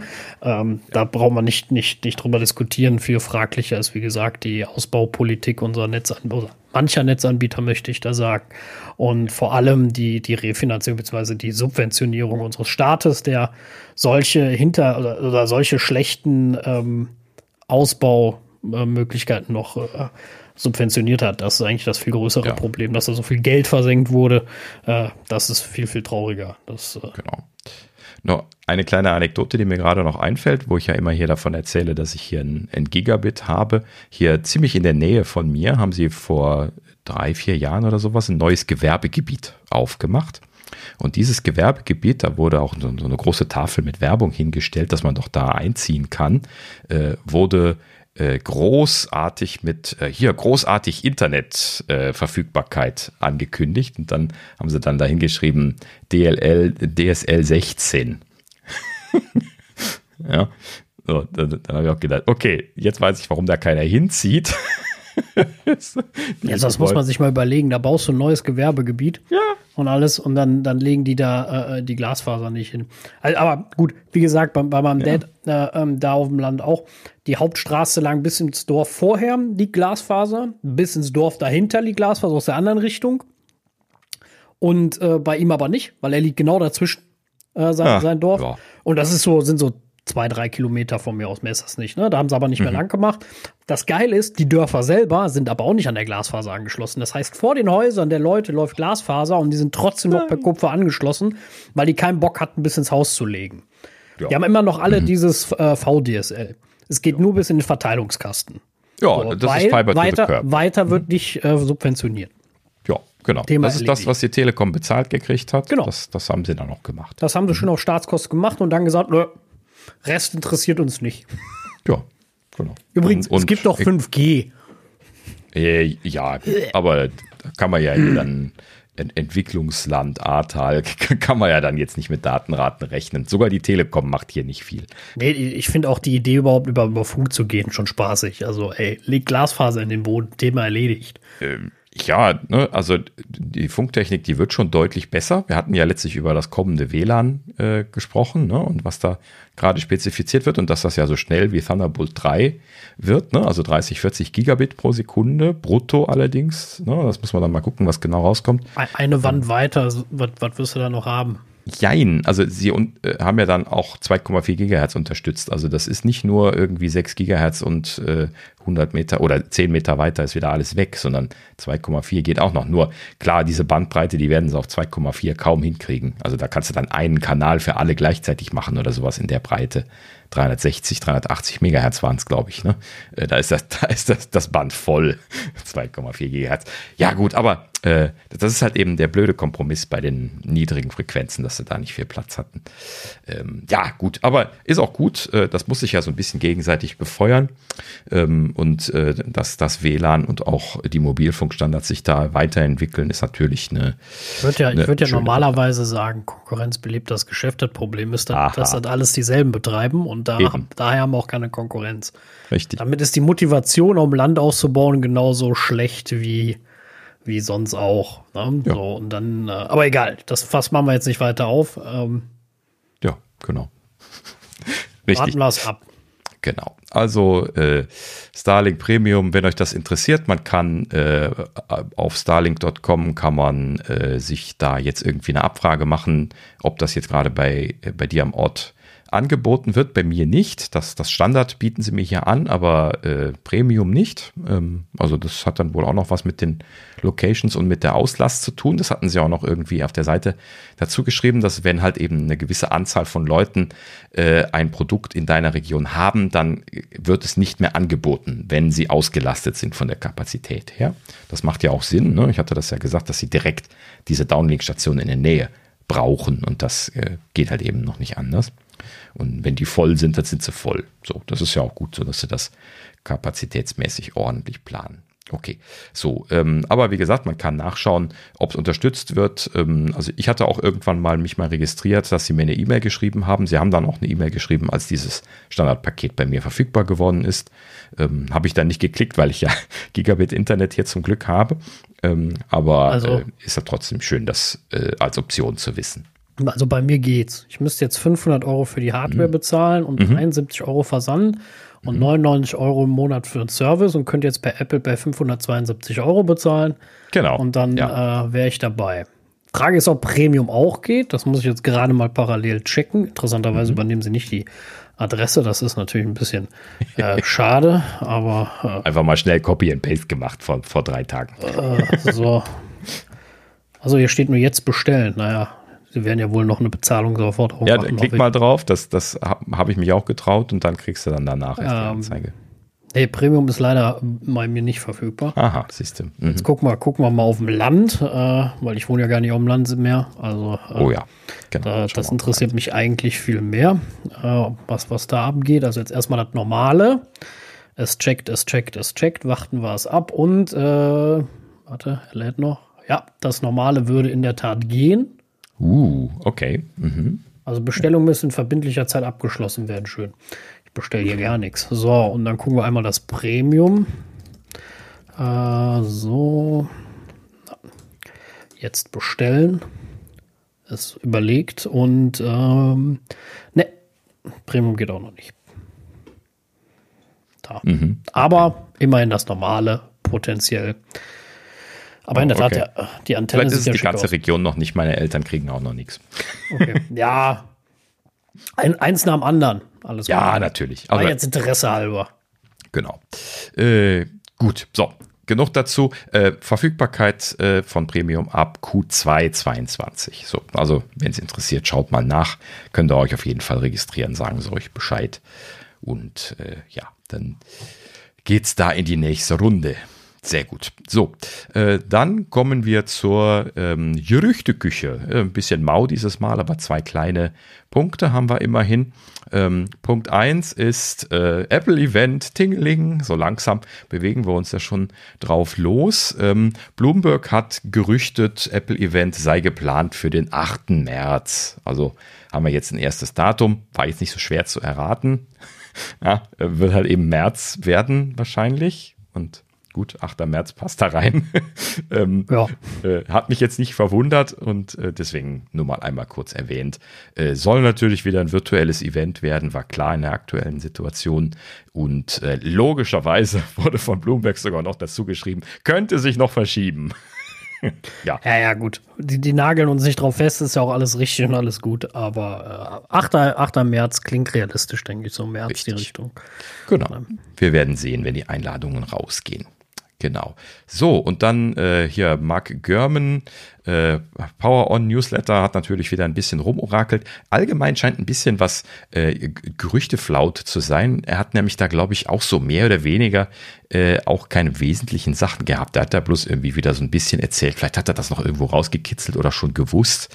Ich weiß es nicht genau. Und zwar hat er nämlich hier nochmal erwähnt, ähm, dass Apple wohl äh, überlegt hatte, Face ID in die 24 Zoll iMacs zu bringen. Sage ich jetzt auch wieder. Do haben wir ja auch laut drüber nachgedacht, ist ja naheliegend. Ja, ne? also. ähm, ist dann ja fast ein bisschen schade gewesen, dass sie es nicht gebracht haben, was auch immer der Grund gewesen sein mag, das wissen wir natürlich nicht. Und genauso wurde halt eben dann hier jetzt auch nochmal gesagt, ja, äh, sie haben das halt eben wohl erwägt und äh, es wäre dann nichts geworden. Logischerweise äh, gäbe es da natürlich jetzt die Möglichkeit, das in zukünftige Geräte einzubauen. Und da bieten sich natürlich an, äh, entsprechend äh, iMacs, äh, die jetzt noch kommen, also der iMac Pro dann halt eben zum Beispiel, oder auch externe Displays. Wenn Sie jetzt also das Pro Display XDR mit der günstigen Variante austauschen, wo wir ja schon von gesprochen haben, würde sich ja dann auch gerade wegen dem Preis anbieten, dass Sie da äh, zum Beispiel Face ID einbauen. Er hat dann in dem Zuge auch nochmal äh, reiteriert, dass in den MacBook Pro Displays halt eben im Deckel einfach nicht genug Platz dafür ist. Ne? Das hatten wir auch schon vermutet. Ne? Also ich glaube einfach, der hört unseren Podcast. Richtig, also, genau. Er das ist jetzt mal meine Vermutung. Die, die genau, Episoden vom Sommer hat er jetzt nachgehört. Genau, ich glaube auch. Also genau das ist auch unsere, unsere Aussage und äh, das wird auch der Grund sein. Und ich glaube auch, so zeitnah wird Face ID nicht kommen, außer sie kriegen sehr, sehr klein oder beziehungsweise dünn hin auf einmal. Dann wird so eine Version vielleicht mal in die MacBooks kommen, aber in die MacBooks sehe ich sonst ja erst wieder durch eine Hardware-Iteration eine Chance. Und, ja, gut, äh, aber da müssen sie schon entweder das Face ID viel dünner bekommen oder die Deckel von MacBooks viel dicker. Genau, das meine ich ja. Ne? Also entweder, da muss entweder Face ID sehr viel dünner werden oder die MacBooks dicker und dafür brauchen sie neue Hardware-Iterationen. Die werden sie in den nächsten Jahren jetzt erstmal nicht machen, weil die haben mhm. sie jetzt gerade gemacht und sie werden nicht in zwei Jahren nochmal die Hardware komplett überarbeiten, das Case und sagen, wir haben ja wieder was Neues. Das glaube ich nicht. Ja, genau. Wobei ich nicht ausschließen würde, dass sie ähm, das eventuell in die iMac Pros bringen als erstes. Weil, das könnte sein. Ja. Stückzahlenmäßig vielleicht ein bisschen niedriger als der 24 Zoll iMac. Vielleicht hatten sie da Probleme, die Stückzahlen zu machen. Äh, vielleicht ja auch hier wegen Chip Shortage oder sowas dann der Grund gewesen, warum sie es dann erstmal rausgelassen haben. Ähm, äh, da wäre dann jetzt mal die Vermutung, dass ein teureres Gerät sich da eher anbietet. Erstens natürlich wegen dem Preis und zweitens wegen dem äh, äh wegen der Verfügbarkeit dann eventuell noch. Ne? So, und wenn es wirklich nur, nur um die Menge geht, ausschließlich, dann, dann wird es in das neue Pro Display XDR dann reinkommen. Als Exklusivfeature. das wäre doch auch was. Ja, gut, dann kostet das aber noch ein Tausender mehr. Ja, genau, ne? Können Sie ja dann auch noch sagen, hier, ja, jetzt auch noch richtig schön in sicher, äh, kosten Tausender extra. Ne? Dann können Sie dann noch eine Nanotextur ein Tausender, äh, Face ID ein Tausender, Stand ein Tausender. Ja, Tausender, genau. Das wird spannend. Und dann kriegt er auch noch Rollen. Einfach nur, weil es geht. Rollen ein Tausender, genau. Genau, so, dann haben wir es. So, zu, Zubehörpreis ein Tausender. ne? und, und, und noch so ein, so, ein, so ein Apple Glove, aber besonders fürs XDR für 100 Euro. Ja, genau. Apropos, das Apple Glove habe ich noch nicht gekauft. Das muss ich noch bestellen oder irgendwo im Apple Store holen. Das, das Kloff. Kloff, ja, egal. ich dachte Handschuh meinst du. nee, nee, nee ich meine dieses Wischtuch. Ja, nee, also. Ist das immer noch vergriffen? Weißt du da einer? Äh, nee, nee, mittlerweile ja wieder verfügbar. Allerdings Lieferzeiten waren, ah nee, war Januar, Februar im, im, im Winter, aber jetzt habe ich nicht weiter verfolgt. Muss man mal im Store gucken. Ich gucke äh, parallel mal. Ja, genau. Schau du mal. Holen. Ich, ich erzähle mal einmal gerade, dass äh, die Apple Watch ein kleines Update gekriegt hat letzte Woche. WatchOS 8.4.1 wurde als Bugfix-Release rausgehauen. Achso, äh, wir sind fertig mit der Gerüchteküche. Das war's schon. Ne? Ich hatte ja gesagt, ein bisschen traurig, aber ne, ist halt eben gerade Flaute. Ähm, aber umso besser kann man mal über andere Dinge reden. Und äh, ja, also WatchOS 8.4.1, kleines Bugfix-Release rausgehauen. Äh, da mussten sie wohl vor allen Dingen ein Problem beim Synchronisieren von, von Wallet-Elementen beheben, weil das hatte wohl nicht zuverlässig funktioniert. Ähm, und das äh, ist wohl ein bisschen unglücklich gewesen, weil auch Apple Pay ja dann dazugehört. Das heißt, äh, da gab es dann irgendwie Probleme. Habe ich jetzt nicht weiter äh, gelesen, was es da für Probleme gab. Bei Apple selbst wurde logischerweise nicht erwähnt. was es für konkrete Probleme gab, aber sie haben es behoben und zwar sehr schnell nachgepatcht. Ne? Das ist ja jetzt gerade mal ein paar Tage nach dem eigentlichen 8.4er Release gewesen. Und in diesem Sinne äh, haben sie das gleich behoben. Also an der Stelle einfach mal auf Update drücken, wenn ihr da Probleme mit habt. Und dann hat sich das ja, ansonsten gerade eben noch hier ganz, ganz äh, ähm, backfrisch äh, reinge, reingerauscht, hier frische Back, Backware, äh, die, die Beta 2s. Aber da haben wir jetzt keine Neuigkeiten zu, logischerweise. Doch, das, doch. Ich, äh, was? Ja, also doch, äh, im, im, Sinne von, ich habe es versucht zu installieren, waren 800 so. MB, ist dann fehlgeschlagen und jetzt kriege ich ein Update mit 5 GB. Oh, hast dann äh, un, unüblich, dass das so ins, in einer Staffelung passiert. Ich werde, werde nee, das Ja, das ist, das ist äh, fehlgeschlagen. Ne? Also das Update hat nicht geklappt und dann so. hat mir das 5 GB, also den Full-Installer angeboten. Ah, okay. Ja, das, das ist dann der Safe-Install. Also da, äh, das andere ist ja ein Delta-Installer und wenn da irgendwas schief geht, dann bügelt halt eben alles nochmal drüber quasi. Und das, das ist dann so ein Full-Install. Und äh, ja, das, das gibt es ja heute immer, diese zwei Varianten. Und äh, wenn das eine fehlschlägt, dann fällt auch das andere zurück. Das ist nachvollziehbar. Okay. Äh, interessant allerdings, dass er das dann äh, ja, hm, was mag da schiefgegangen sein, ne? Also da muss man vielleicht noch mal gucken. Also er hat es Wenn, geladen, versucht zu entpacken und dann, Hm. aber schon relativ am Anfang dann auf einmal kam die Meldung, äh, 15.4 Beta 2 konnte nicht, äh, keine Ahnung. Und dann, Äh, oh, okay, dann hat vielleicht die lokale Installation die Checksumme nicht gestimmt oder sowas, dass er das. Äh, ich habe jetzt ein bisschen Sorge, den. Full-Installer zu machen, gebe ich ja ehrlich zu. Ja, also eigentlich kann er ja nicht viel schiefgehen, seitdem APFS da ist. Wir kennen das ja. Er macht ja vorher einen Snapshot und kann zurückrollen. Das, das ist quasi fail-safe. normal, ja. Also ich, ich werde es auch gleich installieren. Also ich kann mich ja eh nicht zurückhalten. Ich kenne mich ja. Also von daher. Ja. Äh, wo wir übrigens gerade von, von Beta 1 sprechen, äh, also von, von Beta 2 sprechen, Beta 1 hatte ich einen ganz lustigen Fehler. Äh, gestern Morgen bin ich aufgestanden, äh, Wecker hat geklingelt, habe ich den Wecker ausgedrückt auf, auf dem Telefon und dann ähm, ging das Display nicht aus. Dann war ich die ganze Zeit im äh, in, äh, dem, dem Notification Center. So, Das dann, hatte ich auch. Äh, Da kam ich dann nicht mehr raus. ja, Äh, und ich konnte weder mit dem Hochswipen noch sonst was noch in eine andere App springen. Ich kam nicht mehr an mein System. Aha, also interessanterweise, ich kam äh, in den Launcher, also in, in den Homescreen, aber ich konnte keine Apps mehr starten. Die, die Apps waren tot. Das heißt, man Nee, konnte das- sie drücken, Okay. man konnte auch die Shortcut-Menüs aufmachen, aber das war's. Nee. Also bei mir, bei mir ging, äh, wie gesagt, alles, was man so da in dem, äh, nicht im Notification Control Center sieht. Aber da war ich, war ich gefangen, aber ich kam da nicht mehr raus. Dann habe ich versucht mit lauter und Seitentaste äh, lange drücken, das, äh, den Hard Reset zu machen. Wobei mir aufgefallen ist, den gibt's sogar nicht mehr dann. Richtig. Äh, da, ist mir auch aufgefallen. Genau, da, da hat er nämlich dann versucht, die ganze Zeit den Notruf zu wählen. Also da kam dann immer dieser Ton und da ich gedacht, oh Gott, oh Gott, oh Gott. Aber er hat es nicht angezeigt, das war das, da war das Doofe.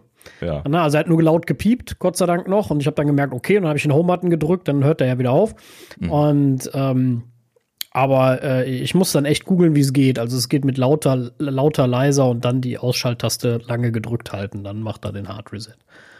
Genau, in meinem Fall ist dann sogar noch der On-Screen-Ausschalter gekommen. Äh, äh, Okay, ich habe hab halt eben nicht dann immer Sc- Screenshots gemacht in meinem Fall, äh, weil ich immer lauter und Power-Button gedrückt gehalten habe, wie das bei den vorherigen Telefonen mit dem Force Reset gegangen ist. Und das ging halt eben hier nicht. Dann habe ich es auch nachgelesen, lauter, leiser, Power-Button gedrückt halten und dann kam bei mir noch der Slider, den konnte ich dann ganz normal sliden und dann Nee, der kam äh, bei mir gar nicht mehr. aus. Den habe ich nicht mehr hochgekriegt. Ja, Da war dann, war dann rum. Aber gut. Ja, aber das ist halt eben eine Beta, ne? Also äh, kein Grund, das zu verfluchen. Ist halt eben gerade kaputt. Äh, ich hoffe, dass es mit der Beta 2 jetzt nicht mehr so dramatisch Ja gut, ich hatte das auch nur einmal. Also Ja, aber trotzdem kann halt eben jederzeit irgendwie passieren. Genau in der Zeit rief dann irgendwie meine Frau an, äh, woll- wollte was von mir. Äh, ich habe es dann klingeln gehört, aber konnte halt eben nicht annehmen, weil ich es nicht getroffen habe. Und dann, äh, ja, hat sie wieder aufgelegt gehabt, bevor ich dann eine Lösung hatte. kann, kann mal passieren. Alles nicht so schlimm, ist halt eine Beta. Aber äh, Face ID mit Maske, großartig. Haha. Wird sich noch was verbessern, denke ich mal, aber im großen Teil äh, äh, sehr gut, vor allem, dass Apple Pay damit wieder geht. Ich, ich liebe es. Ähm, wenn man, wie gesagt, nicht direkt in die Scheinwerfer oben im Einkaufszentrum hält, wenn man so von oben nach unten aufs Display guckt, dann klappt das großartig. Und, und Covid-Zertifikate haben auch großartig geklappt. Oh ja, genau. Äh, sehr guter Tipp von dir, Sascha. Dankeschön äh, für die Screenshots. Das habe ich natürlich dann auch gleich mal getestet am nächsten Tag. Einfach Screenshots von der Corona-Warn gemacht. Äh, dann über Fotos dann einfach hier Erkennung drauf getippt und dann sofort in Wallet geschossen und fertig habe ich jetzt, Klappt. ohne dass ich meine Papiere suchen musste, das sofort eingescannt. Klappt total großartig. Äh, hab's auch schon mehrmals ausprobiert. Das hat bisher auch jeder akzeptiert. Ja. Ähm, soweit. Und wie gesagt, die Kofpass-Check-App geht ja trotzdem. Äh, einzige, was mich nervt, ist, ich habe noch die, ähm, die Zertifikat von meiner Freundin mit drin. Das haben wir immer beide, ne? falls mal irgendein iPhone leer ist, damit man wenigstens das noch zeigen kann. Äh, dass du da nicht eins priorisieren kannst. Weil ich habe ihre nach meinem eingefügt und jetzt kommen immer ihre zuerst hoch. Das Okay. ist ein bisschen nervig. Kann man die nicht irgendwo sortieren? Also ich habe es nicht gefunden, aber ich habe auch nicht lange gesucht, muss ich auch dabei sagen. Könnte ich vielleicht noch mal gucken. Aber das wäre was, wenn ich werde morgen, wenn ich dran denke, mal gucken. Ähm, wenn das nicht geht, wo ich Apple mal eine Benachrichtigung schreiben würde, dass das noch eine Funktion wäre, die ich für sinnvoll halte. Ja. Also ich kann mich daran erinnern, dass man die, die Apple Pay-Karten, die konnte man priorisieren, aber das war, glaube ich, in dem Apple Pay-Menü. Genau, da kannst du mir sagen, meine Standardkarte oder so. Ja, und da kann man halt eben auch die Reihenfolge festlegen. Ja. Ja, ja, genau. Naja, Ja, die okay. Mhm. Reihenfolge nicht. Du kannst nur sagen, welche sofort hochkommt. Aber kannst du nicht genau diese Liste sortieren? Ich habe es zumindest so in Erinnerung. Okay, Keine wir, Ahnung. Wir, wir, wir, wir, wir probieren es aus. ja, genau. Ähm, ja, gut. So, also äh, so viel zur Beta 2. Wir äh, werden berichten, wenn es irgendwie noch was Spannendes geben sollte. So, und äh, ja, äh, heute kriegen wir es ausnahmsweise mal, mal wieder gebacken, mal Daniels audiophilen Ecke auszupacken. Es ist Kopfhörerzeit. So, das ist äh, nicht untypisch für Audiophile. ähm, und äh, ich muss da an der Stelle mal einmal kurz einen, Lautspre äh, einen, einen Kopfhörer picken, den ich jetzt auch schon eine ganze Zeit lang äh, am Einsetzen bin. Den habe ich schon, oh, ist mittlerweile schon ein bisschen was her, im Herbst letztes Jahr angeschafft. Das ist dann hier bei mir in der Flutgeschichte so ein bisschen untergegangen. Aber ähm, an der Stelle vielleicht ein kleines bisschen weiter ausgeholt, so traditionell, was man also hier von, von Lautsprechern, auch so Lautsprecherboxen kennt.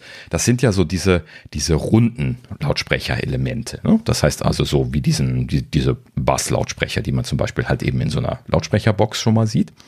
Ähm, und ähm, die haben einen Namen, das sind sogenannte dynamische Lautsprecher. Ich habe keine Ahnung, warum die diesen Namen haben. Das müsste ich irgendwann mal nachlesen aus Spaß. Aber man nennt die dynamisch. So, weiß nicht genau, ähm, was der Hintergrund ist. Ähm, aber das ist also diese Art von, von Lautsprecher. Und lange Zeit ist mir gar nicht bewusst gewesen, dass es äh, überhaupt andere Lautsprecher gibt. Ich dachte immer, das ist die einzige Art, wie man Lautsprecher konstruiert. Aber naiv war ich. Es gibt tatsächlich einiges an unterschiedlichen Lautsprechersystemen. Vor allen Dingen gibt es noch äh, andere äh, also zwei, zwei Bauformen, die äh, technisch in dieselbe Richtung gehen, und zwar ähm, die Elektrostaten und die Magnetostaten. Das ist quasi dann eine Bauart, wo man mit einer, mit einer ganz dünnen Folie in der Mitte arbeitet und dann entweder Außenmagnete macht, das ist dann Magnetostat, äh, oder Elektrostat, das ist dann, wo dann das Signal außen anliegt und in der Mitte ist etwas, was statisch ist. Ähm, die Elektrostaten, das ist so eine Kür in, in dieser Technologie, habe ich jetzt gelernt, weil die äh, sehr bockig sein können und äh, komplex sind, da sie sehr hohe Spannungen brauchen. Mehrere hundert bis mehrere tausend Volt muss man da anlegen, damit man überhaupt ordentliche Signale rausbekommt. Äh, deswegen kann man auch schon nachvollziehen, dass die äh, als Kopfhörer nicht so gerne eingesetzt werden, äh, weil das ist so ein bisschen ungünstig für etwas, was man auf den Kopf setzt. ne? Also 6000 Volt möchte ich mir da nicht durchbraten. Ähm, sowas gibt es auch, aber die müssen halt eben dann sehr gut konstruiert sein, dass das keine Probleme macht. Aber ähm, tatsächlich die Magnetostaten, da gibt es doch dann einiges an, an Kopfhörern zu bekommen, die dann diese Technologie verwenden. Um das also nochmal gerade ein bisschen was genauer zu sagen, da macht man eine ganz dünne Folie in der, in der Mitte, die ähm, dann stromdurchflossen ist von dem Signal und äh, außenrum macht man passiv feste Magneten. Also die werden meistens so als Stäbchen davor und dahinter quasi ausgeführt. Ähm, dann natürlich immer so mit umgekehrter Polung, sodass dort entsprechend Magnetfelder existieren, die dann durch die Folie durchlaufen. Und dann kann man halt eben, wenn man ein Signal auf die Folie anlegt, kann man dann quasi diese Folie sich in dem Magnetfeld bewegen lassen.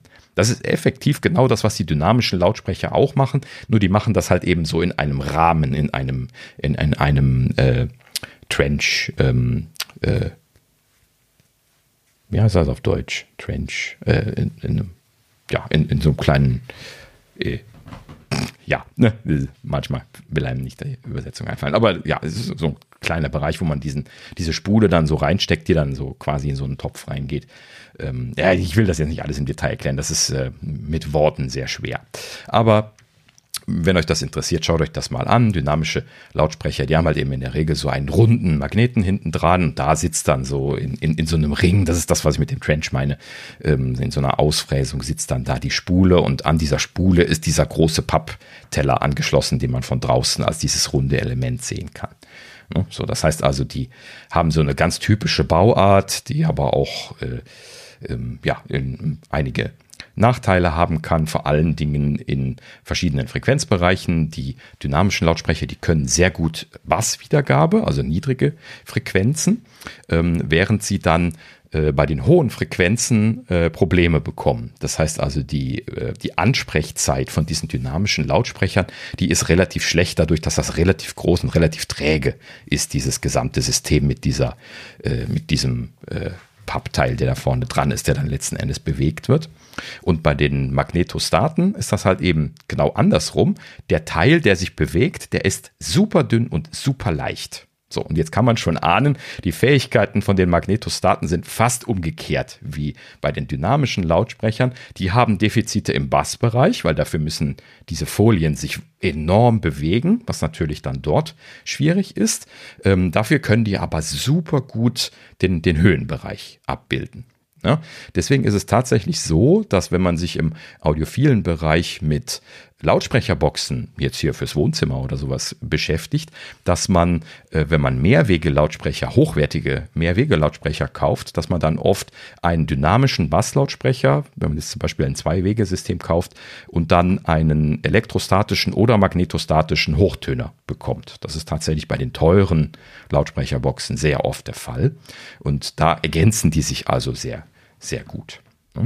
Ähm, so, aber äh, man kann halt eben da jetzt auch Lautsprecher, äh, also vor allen Dingen Lautsprecher für Kopfhörer mitbauen. Äh, wie gesagt, Magnetostaten sind da sehr beliebt. Ähm, hat halt eben in diesem Fall gerade den Vorteil, dass die ähm, äh, sehr gut, äh, relativ günstig im Vergleich zu den dynamischen Lautsprechern äh, ein gutes lineares Abbild machen können. Wenn man also jetzt nicht erwartet, dass die Megabass bringen können, das können die Magnetostaten in der Regel nicht, ähm, dann können sie halt eben so richtig schön ein schönes lineares Frequenzbild quer durch die Frequenzen machen. Das schaffen die dynamischen nämlich oft nicht, außer sie sind ganz, ganz teuer, dann, dann wird das bei denen auch besser.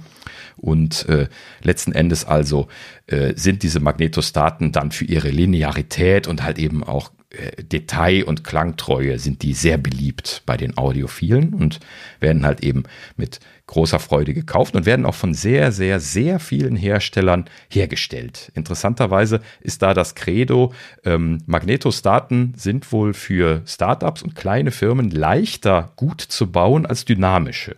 So, das heißt also, äh, wenn jemand sehr gute dynamische Kopfhörer baut, dann muss er schon sehr viel Geld investiert haben äh, im Gegensatz zu jemandem, der magnetostatische äh, Kopfhörer produzieren möchte, wo also der Entwicklungsaufwand nicht so hoch sein soll, um gute Kopfhörer machen zu können. So, also deswegen gibt es tatsächlich im audiophilen Bereich beim gehobenen Preissegment relativ viele Magnetostaten. So, also ähm, ich bin da natürlich so ein bisschen angefixt gewesen, wenn man da auf YouTube so die, die Spezies sich anschaut. Die sagen natürlich alle, ja, so Magnetostaten, den musst du mal gehört haben. Ja, so, dachte sich natürlich Daniel so, ja, muss ich mal gehört haben. Ne? so, gibt ja keine Möglichkeit, das mal Test zu hören, also muss man sowas anschaffen. Und ähm, lange Rede, kurzer Sinn, äh, Daniel hat sich einen magnetostatischen Kopfhörer angeschafft. Da gibt es hier einen relativ bekannten Hersteller, Hi-Fi Man, das ist ein chinesischer Hersteller, ähm, der äh, auch äh, da schon lange in der audiophilen Szene äh, unterwegs ist und auch dort, ähm, ich ich glaube, fast nur magnetostatische Kopfhörer baut. Aber das äh, müsste ich jetzt mal mit einem Fragezeichen versehen. Ähm, auf jeden Fall äh, in der Branche, in den Bereichen sehr bekannter Hersteller von dieser Art von Kopfhörern. Und ähm, als die dann jetzt im äh, Sommer war es halt eben dann eine äh, sehr günstige neue Variante vorgestellt haben, äh, da habe ich halt eben zugeschlagen. So. Und äh, was ich mir da angeschafft habe, das ist der äh, Hi-Fi-Man HE400 SE. Das rollt natürlich mal wieder von der Zunge, wie das üblich ist bei den Chinesen. Aber ähm, ein sehr schöner ähm, äh, Kopfhörer äh, sehr günstig, also für Magnetostaten 169 Euro hier auf, auf Amazon äh, aktuell, also über einen Reseller gekauft zumindest. Ähm, äh, also Amazon selber verk verkauft sie nicht, aber das wird halt eben dann über so Audio-Reseller äh, dann, dann hier in Europa dann äh, sehr gut verfügbar angeboten. Und ähm, ja, also 169 Euro ist ein absoluter Schnapper für, für Magnetostaten. Ne? Also ein, ein, ein, halbes bis dreiviertel Jahr vorher hat man unter 300 Euro nichts Ordentliches bekommen und dann haben sie binnen äh, eines halben Jahres zwei günstigere Modelle vorgestellt. Beides aus dieser HE400 Serie. Einmal den HE400i, das war der erste, der als günstigeres Modell kam, der äh, etwas über 200 Euro gekostet hat und dann der 400 SE, der 169 Euro kostet und dann, und das ist jetzt der Knaller da dran, sogar noch die bessere Technologie hat. Denn äh, äh Hi-Fi-Man verwendet hier die sogenannte Stealth-Technologie. Das, wenn euch das interessiert, könnt ihr das mal nachlesen. Das ist so eine spezielle Bauart von den Magneten dann bei diesem magnetostatischen äh, Bauprinzip. Und ähm, das ist halt eben eine Bauart, die sie dann bisher nur bei den deutlich teureren Kopfhörern, die dann so ab äh, 300, 350 Euro dann angefangen haben, ähm, einsetzen. Äh, Wohlgemerkt, das skaliert natürlich immer weit hoch. Ne? Also Hi-Fi-Man hat auch Kopfhörer, die ein Tausender und, und auch deutlich mehr noch kosten. Ähm, aber da, da denke ich nicht drüber nach. So bekloppt bin ich jetzt auch nicht. Ne? Also da, da kann ich auch noch keinen, also ich habe ich hab die natürlich noch nie ausprobiert, aber ich möchte auch gar nicht irgendwie solche, solche Werte ausgeben. Aber natürlich bin ich jetzt auch Nerd genug, um halt eben mal so ein bisschen was die spannenderen Sachen äh, anzuschauen, die so ein bisschen hochwertiger und dann natürlich auch ein bisschen teurer sind. Da werden wir jetzt in der nächsten Zeit häufiger von hören, dass ich mir da so das ein oder andere angeschafft habe. Aber das ist halt eben auch noch so ein mittelpreisiges Segment, würde ich das jetzt mal nennen. Und ähm, aber da sind wir jetzt nicht. Ne? Also hier dieser äh, HE 400 SE, der ist wirklich eigentlich äh, günstiges Segment. 169 Euro ist wirklich Einstiegspreis. So. Und ähm, dafür, für, also für diesen Preis ist der absoluter Wahnsinn. Dieser Kopfhörer, ich bin hin und weg von, von diesem Ding. Also erstens ist, äh, dieses Ding hat Bass. Ich bin ja total baff gewesen, weil es ja heißt, die haben keinen Bass. Ja, aber dieser 400 SE und nur der, nicht der i, der hat keinen Bass. ja, und die, die teureren, ich habe nämlich dann auch noch den für 300 im Herbst ausprobiert, das erzähle ich ein andermal, ähm, der hat auch keinen Bass. aber der hier, der, der 400 SE, der hat Bass. Keine Ahnung, warum sie den mit Bass hingekriegt haben und die anderen nicht, aber den haben sie mit Bass hingekriegt. Das ist jetzt nicht enormer Bass, ja, ähm, aber jetzt für einen Magnetostaten scheint der richtig viel Bass zu haben. So. Und ähm, letzten Endes also äh, sehr spannendes Profil. Er hat also äh, gut wahrnehmbaren Bass, aber er hat auch äh, eine sehr klare, sehr detailtreue, sehr ausgewogene Wiedergabe. Man kann sehr angenehm mit ihm hören. Er ist nicht irgendwo in manchen Frequenzen überzogen, wie das bei den, bei den dynamischen Kopfhörern manchmal ist. Die Biodynamics sind ja zum Beispiel ganz bekannt dafür, dass sie so einen Peak bei 8 Kilohertz machen. Empfindliche Leute, die, die können das dann auch ganz gut mal raushören, dass der halt eben deutlich lauter äh, wiedergegeben wird, dieser Bereich, als, als der Rest. Äh, das nennt man den Bayer Peak, äh, wer das mal googeln möchte. Und äh, ja, und sowas haben jetzt hier diese Magnetostaten, äh, haben das gar nicht. Also die sind sehr flach, die haben eigentlich keine wesentlichen Ausschläge, was halt eben äh, sehr klare lineare Wiedergabe äh, mit sich bringt. Ja, ähm, aber äh, nicht nur nicht nur jetzt so technisch gut. Äh, für mich ist das zum Beispiel sehr sehr deutlich, also sehr klar, was was Stimmen angeht. Das ist so eins der Kriterien, die gerne bei bei Kopfhörern angeführt werden. Ähm, die 400 SE, die sind für mich sehr schön für für Stimmen zu gebrauchen. Stimmen in in Liedern sind wunderbar klar und deutlich wahrzunehmen und zu separieren. Ja, ähm, wenn ihr das jetzt nicht nachvollziehen könnt, wundert mich nicht. Ähm, wenn ihr aber mal zwei oder drei Kopfhörer in dieser Qualitätsklasse quer gehört habt, dann fällt euch plötzlich sowas auf. Das ist jetzt so eine Sache, die ich jetzt äh, sagen kann, weil ich jetzt verschiedene Kopfhörer parallel ausprobiert habe und ich habe halt eben dann auch in einer Ausprobierorgie, wo ich mal noch drauf eingehe, im, im Herbst halt eben äh, zig Kopfhörer äh, ausprobiert, wo äh, ich unter anderem auch Kopfhörer gehabt habe, die genau dort ganz klare Schwächen hatten, wo also Stimmen überhaupt nicht kamen. Die waren so matschig und untergegangen, dass man eigentlich quasi sie überhaupt nicht mehr wahrgenommen hat. Und wir sprechen von genau derselben Quelle und genau demselben Verstärker. Ja? Also das äh, ist tatsächlich ein Effekt, der, der so deutlich sein kann. Ne? So, und na gut, also da, da gibt es sehr viele Effekte noch in diesem Bereich. Natürlich gibt es dann Lautsprecher, die irgendwie ihre Stärken in den, in den Höhen haben, wie die Biodynamics zum Beispiel, weil die da auch diesen Peak haben. Äh, dann gibt es andere, die bassstark sind und dann gibt es halt eben welche, die eher linear sind. Und jetzt hier bei den 400 SE kommt halt eben für mich da so dieser, äh, dieser äh, Stimmenanteil äh, sehr gut zur Geltung. So, also das äh, ist natürlich alles ein bisschen was so persönliche äh, äh, äh, Präferenz. Ne? Also die einen Leute mögen das, die anderen mögen das. Äh, es gibt eigentlich nicht den optimalen Kopfhörer. Das muss man an der Stelle nochmal erwähnen. Ne? Deswegen geht der Trend bei den Audiophilen auch immer zu einer ganzen Wand von Kopfhörern, weil sie einfach nicht aufhören können, Kopfhörer zu kaufen. Das äh, ist auch bei mir schon ganz, ganz gefährlich, diese, diese Gefahr, dass ich in diese Richtung mich bewege. Ähm, das Schöne halt eben ist, dass man auch so in diesem Bereich 100 bis 200 Euro einfach schon so viele schöne, tolle Kopfhörer zum Testen bekommt, die einfach alle total unterschiedliche Charakteristiken haben, dass das richtig Spaß macht, einfach mal einen anderen Kopfhörer aufzusetzen. Ja, und dieselben Sachen, die man sonst gerne hört, einfach mit einem anderen Kopfhörer zu hören und wie, wie durch ein ganz neues Paar, Paar Brillen dann irgendwie dann zu betrachten. Ne? Das ist ganz, ganz einzigartig. Ähm, das, das kann ich auch mit, mit günstigen äh, Kopfhörern und, und äh, AirPods und sowas nicht nachvollziehen. Ne? Also das, das geht nur mit diesen, diesen audiophilen Kopfhörern wie den Biodynamics oder hier halt eben diesen Hi-Fi-Mains. Ne? Wie gesagt, das muss nicht teuer sein. Ne? Also man kann mit so den Biodynamics äh, oder eben hier mit den Hi-Fi-Mans super einsteigen in diesen Bereich. Und äh, ja, wenn man da Spaß dran hat, kann man halt eben auch einfach drei davon kaufen und dann hat man drei unterschiedliche Profile zum Genießen.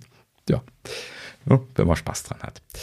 Gut, ähm, noch ein kleines bisschen äh, zum Kopfhörer. Also das ist äh, auch ein äh, offener Kopfhörer, so wie die meisten audiophilen Kopfhörer gebaut sind. Ne? Ich hatte das ja schon mal erklärt. Also das ist ein Kopfhörer, der dann ähm, nach außen hin nicht abschirmt. Äh, und deswegen also, wenn andere Leute sich im Raum aufhalten, diese Leute A, hören, was ich höre, wenn ich den Kopfhörer aufhabe, weil der halt eben auch in die Umgebung abstrahlt. Zwar nicht super laut, aber hörbar.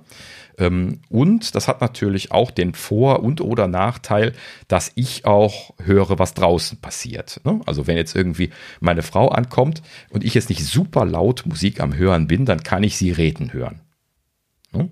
So, also wenn ich sie gut verstehen möchte, dann mache ich auf Pause, aber ich brauche dann den Kopfhörer nicht absetzen. Ich kann dann normal mich mit ihr unterhalten. Das ist nur so ein kleines bisschen gedämpft, ne, was man dann da wahrnimmt.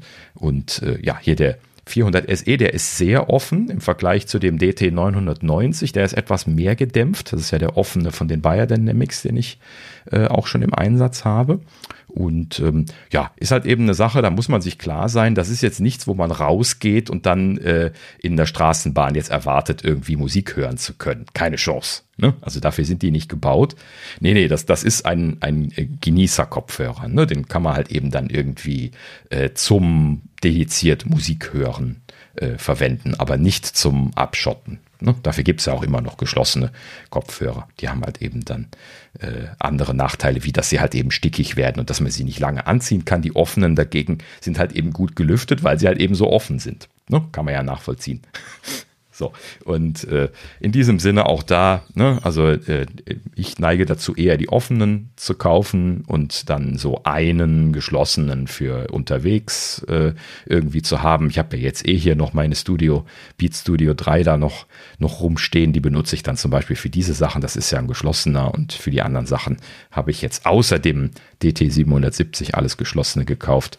Den 770er habe ich, wie gesagt, hier immer bei den Podcasts auf den Ohren, damit ich kein Übersprechen ins Mikrofon höre. Aber das hatte ich ja auch schon mal erzählt.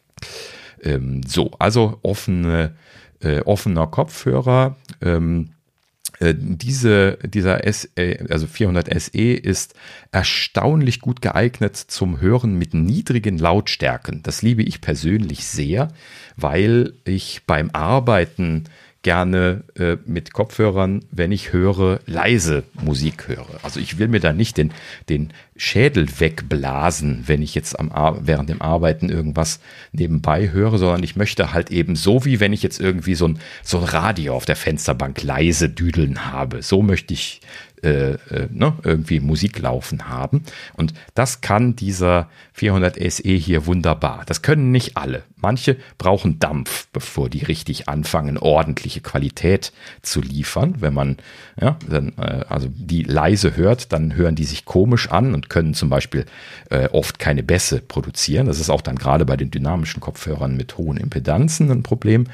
Ähm, und äh, da muss man halt eben dann Leistung reingeben. Aber das, äh, äh, ja, ist ein anderes Thema. Aber hier der ist also tatsächlich sehr gut dazu geeignet, auch mit sehr niedriger Lautstärke einen guten Qualitätslevel zu halten. Ja, das finde ich sehr schön daran, deswegen verwende ich den tatsächlich sehr viel jetzt so, um dann halt eben beim Arbeiten Musik zu hören, wenn ich jetzt nicht über Lautsprecherboxen hören möchte. Und äh, ja, ansonsten halt eben auch als Genießer-Kopfhörer. Er sitzt auch entsprechend gut. Man kann ihn tatsächlich stundenlang anhaben. Das ist auch dann sehr schön daran. Der ist sehr leicht. Ähm, dadurch, dass er offen ist, ist er überhaupt nicht muffig. Also die Ohren werden nicht heiß darunter. Äh, oder fast nicht, muss man sagen. Und äh, ja, in, in, dem Sinne ein sehr schöner äh, Kopfhörer in, in, in dieser Richtung. Ja, ähm, technisch übrigens bin ich noch gar nicht drauf eingegangen. Ähm, die Hi-Fi-Mans sind leider nicht unbedingt für Wertigkeit bekannt. Also es gibt andere Hersteller, da packt man einen Kopfhörer aus, da, da kommt man noch zu Alternativen. Da sagt man, boah, sind die geil. Also einfach vom Aussehen her. Ja, und auch vom Feeling her, wenn man die anfasst, dann sagt man, boah, ja, und äh, die Hi-Fi-Mans hier, da, da guckst du dir an und denkst, was? Der, der hat so viel Geld gekostet. Ja, also das ist genau das Gegenteil. Und da wird man sagen, denkt man halt eben, hoi, hoi, das ist so typisches China-Zeug. Ähm, aber ähm, für 169 Euro geht das noch. Die teureren bei denen sehen aber genauso aus. Ja, so, und äh, dann kommt auch noch mit dazu, dass die wohl auch noch gerne Qualitätsprobleme haben. Also Warnung, wenn man Hyperman-Produkte bestellt, immer gucken, dass man Rücksendemöglichkeiten hat, wenn er irgendwie ein bisschen problematisch sein sollte, weil Quality Assurance wohl scheinbar bei Hyperman nicht so super hoch gehängt wird als Thema. Ähm, ja, aber wenn sie funktionieren, dann sind sie meistens äh, ganz gut. ja, also das als Vorwarnung. Ähm, so, dann äh, hier als äh, Impedanz, was ja immer für die Kopfhörer wichtig ist, werden hier 25 Ohm angegeben, was ja sehr niedrig ist. Ja, das ist dem geschuldet, dass das halt eben dieses Wandlersystem hat, wo diese dünne Folie drin ist. Das hat halt eben alles einen sehr niedrigen Innenwiderstand. Ähm, allerdings braucht man jetzt nicht denken, haha, das kann ich jetzt einfach so an mein iPhone anschließen und glücklich sein. 25 Ohm wäre normalerweise die Richtung, wo das hingeht. Nee, nee, die Magnetostaten, die brauchen schon ein bisschen mehr Dampf, denn der Wirkungsgrad ist nicht so wahnsinnig hoch. Ähm, da habe ich bisher gar nicht von gesprochen, aber jetzt hier der äh, HE äh, 400 SE, HE 400 SE hat einen Wirkungsgrad von 91 dB, ähm, also höher ist besser.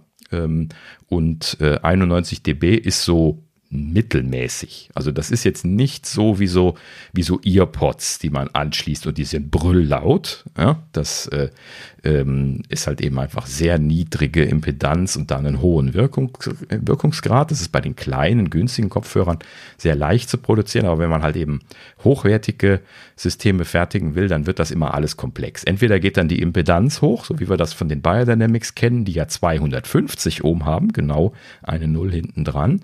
Ähm, allerdings, die haben dann auch einen Wirkungsgrad von 96 dB und 5 dB mehr. Das ist ja schon ein Riesensprung. Also die sind viel effizienter und die sind bei weitem noch nicht so effizient wie die teureren Biodynamics, äh, die ich jetzt auch schon getestet habe, die über 100 dB äh, Wirkungsgrad haben. Bei 250 oben, aber dann logischerweise natürlich auch einen Verstärker brauchen.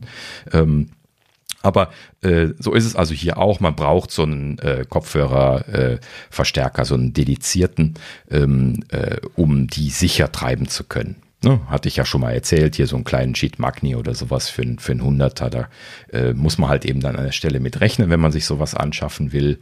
Ähm, und ja, also ich würde mich nicht darauf verlassen, dass da irgendwie die MacBooks oder das iPhone das getrieben bekommen. Das äh, geht zwar vielleicht okayisch, aber die können halt eben da nicht ihre Leistung ausspielen.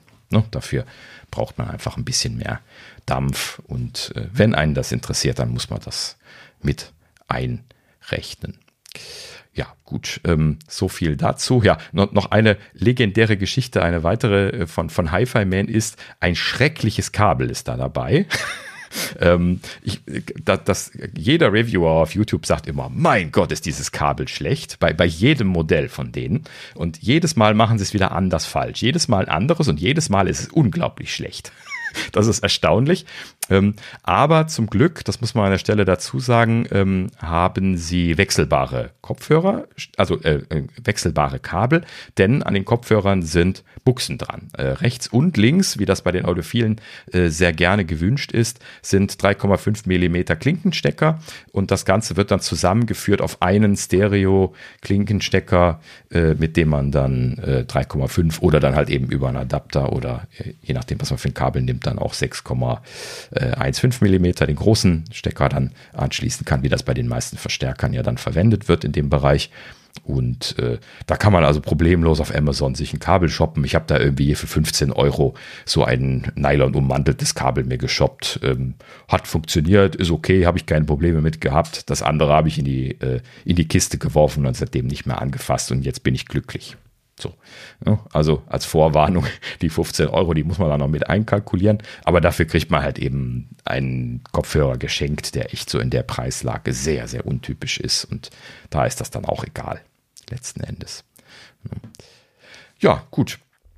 So viel dazu. Ähm, ich wollte nur noch abschließend sagen hier, ähm, ich hatte ja auch schon häufiger von meinem äh, X-Duo MT602, von meinem Hybridröhrenverstärkerchen gesprochen, was ich hier so auf dem Schreibtisch als Zweitverstärker auch noch immer im Einsatz habe. Und ähm, das wollte ich deswegen noch erwähnen, weil ich, ich mag ja den warmen Sound von diesem Verstärker sehr. Und gerade in Kombination hier mit dem Hi-Fi Man äh, Kopfhörer äh, ist das ein richtig schönes Duo. Also ich weiß nicht, wie viele Hörstunden ich schon mit diesem Duo hier verbracht habe. Ähm, besonders seitdem ich, das hatte ich ja auch schon erzählt, hier meinen Schallplattenspieler eingeführt habe und halt eben mich wirklich hinsetze, um Musik zu hören, äh, letzten Endes dann, um so eine Platte dann wirklich mal einmal durchzuhören. Und gerade in der Kombination habe ich das mit sehr großer Freude gemacht von, äh, ja, auch sehr querbeet. Also okay, ich würde beatlastige Sachen würde ich damit nicht hören. Ja, also so, so Hip-Hop oder Techno oder sowas würde ich jetzt eher nicht mit diesem Kopfhörer hören. Ähm, aber dafür gibt es dann andere. Ähm, aber äh, ja, gut. An, ansonsten von hier äh, klassischem Rockpop bis hin zu äh, ähm, also Rockpop bis hin zu klassischer Musik, das wollte ich sagen, ähm, habe ich da jetzt schon alles gehört und das äh, macht alles einen sehr guten Eindruck. Ja, also ähm, wie gesagt, äh, vielleicht habe ich da den einen oder anderen ein bisschen neugierig gemacht. Ich bin da auch sehr neugierig gewesen und äh, bin da sehr fasziniert von, dass es da diese unterschiedlichen Systeme gibt. Und äh, ja, eine schöne Möglichkeit zum Anfixen. Aber das gleich als Vorwarnung. Das wird nicht der letzte Kopfhörer sein, wenn ihr euch den anschafft und euch der gefällt. Also das, äh, ja, ich muss es gesagt haben. Gut. Ja, so, äh, ob ihr jetzt Interesse an solchen Kopfhörern habt, frage ich einfach gar nicht mehr, weil das, ich kriege sowieso immer dieselbe Antwort. Ähm, wir, wir, machen weiter. Ähm, ich ich schaffe es nicht mehr, mein Soundsystem aus dem Keller zu holen. wah, wah, wah, wah. Moment, ich habe doch hier Sounds. Ähm, ähm, ähm, ähm, nee. Nein. Nein. Da. Verdammt. Wie viele Versuche habe ich gebraucht? Fünf. Ich, ich, muss mehr üben, was meine Soundeffekte ja. angeht. Wir kriegen, wir kriegen das schon noch irgendwie hin. Genau. Äh, ja, gut. So, also äh, so viel zur audiophilen Ecke. Und äh, kommen wir noch zum sonstigen. Äh, gerade noch irgendwie zwei Kleinigkeiten. Und dann haben wir es auch erledigt für diese Woche. Ähm, einmal habe ich äh, ein bisschen Specs mitgebracht. Wir hatten ja über äh, den neuen i9 12900 HK Alder Lake Intel Prozessor vor, äh, gesprochen, den Sie jetzt gerade frisch vorgestellt haben. Wir erinnern uns, der Prozessor, der den M1 in den Schatten stellen soll, wie Intel so großspurig behauptet hat.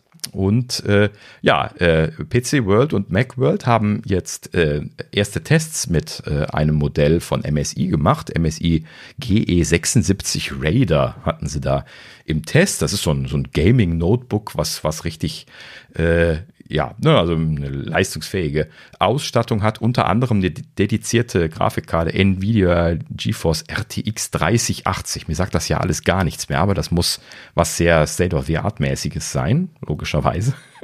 äh, wird nämlich auch ist irgendwie die, für, Ist das nicht die aktuell schnellste mobile Grafikkarte, die es gibt? Wahrscheinlich. Mit die leistungsstärkste. Das wäre ja dann also die genau 30, sowas, was man die Nvidia GeForce RTX 3080 ist, meine ich zumindest, was die sind sie bei manch bei den Desktop-Versionen auch bei 3080 mhm. und das ist so mit das teuerste, was du kaufen kannst, meine ich. Ja, also sie hatten, ich weiß nicht, ob ich es aufgeschrieben habe, irgendwie einen Preis von, ich meine 4000 Dollar, 4000 oder 5000 Dollar gesagt. So, also das war schon noch ein Eckchen teurer als so ein M1 Pro. Ne? M1 Max vielleicht äh, äh nicht ganz nicht ganz so wahnsinnige Distanz, aber immer noch eine deutliche Distanz. Naja, 4000 Euro kostet der M1 Max auch nicht.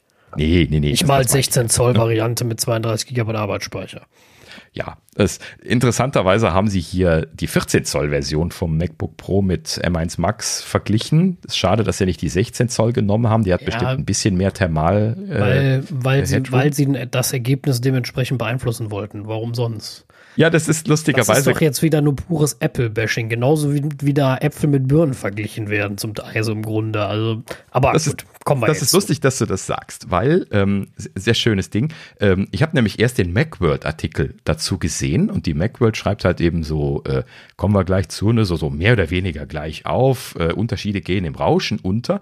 Und dann so unten so letzte Zeile vom Artikel so, die Kollegen von PC World haben da eine etwas andere Meinung. Und dann so Link zu deren Artikel, ja, und dann äh, den mal aufgemacht, so, und dann die Headline so, ähm, äh, macht der M1 Max den, äh, den neuen Intel, Intel NAS? Fragezeichen, nope.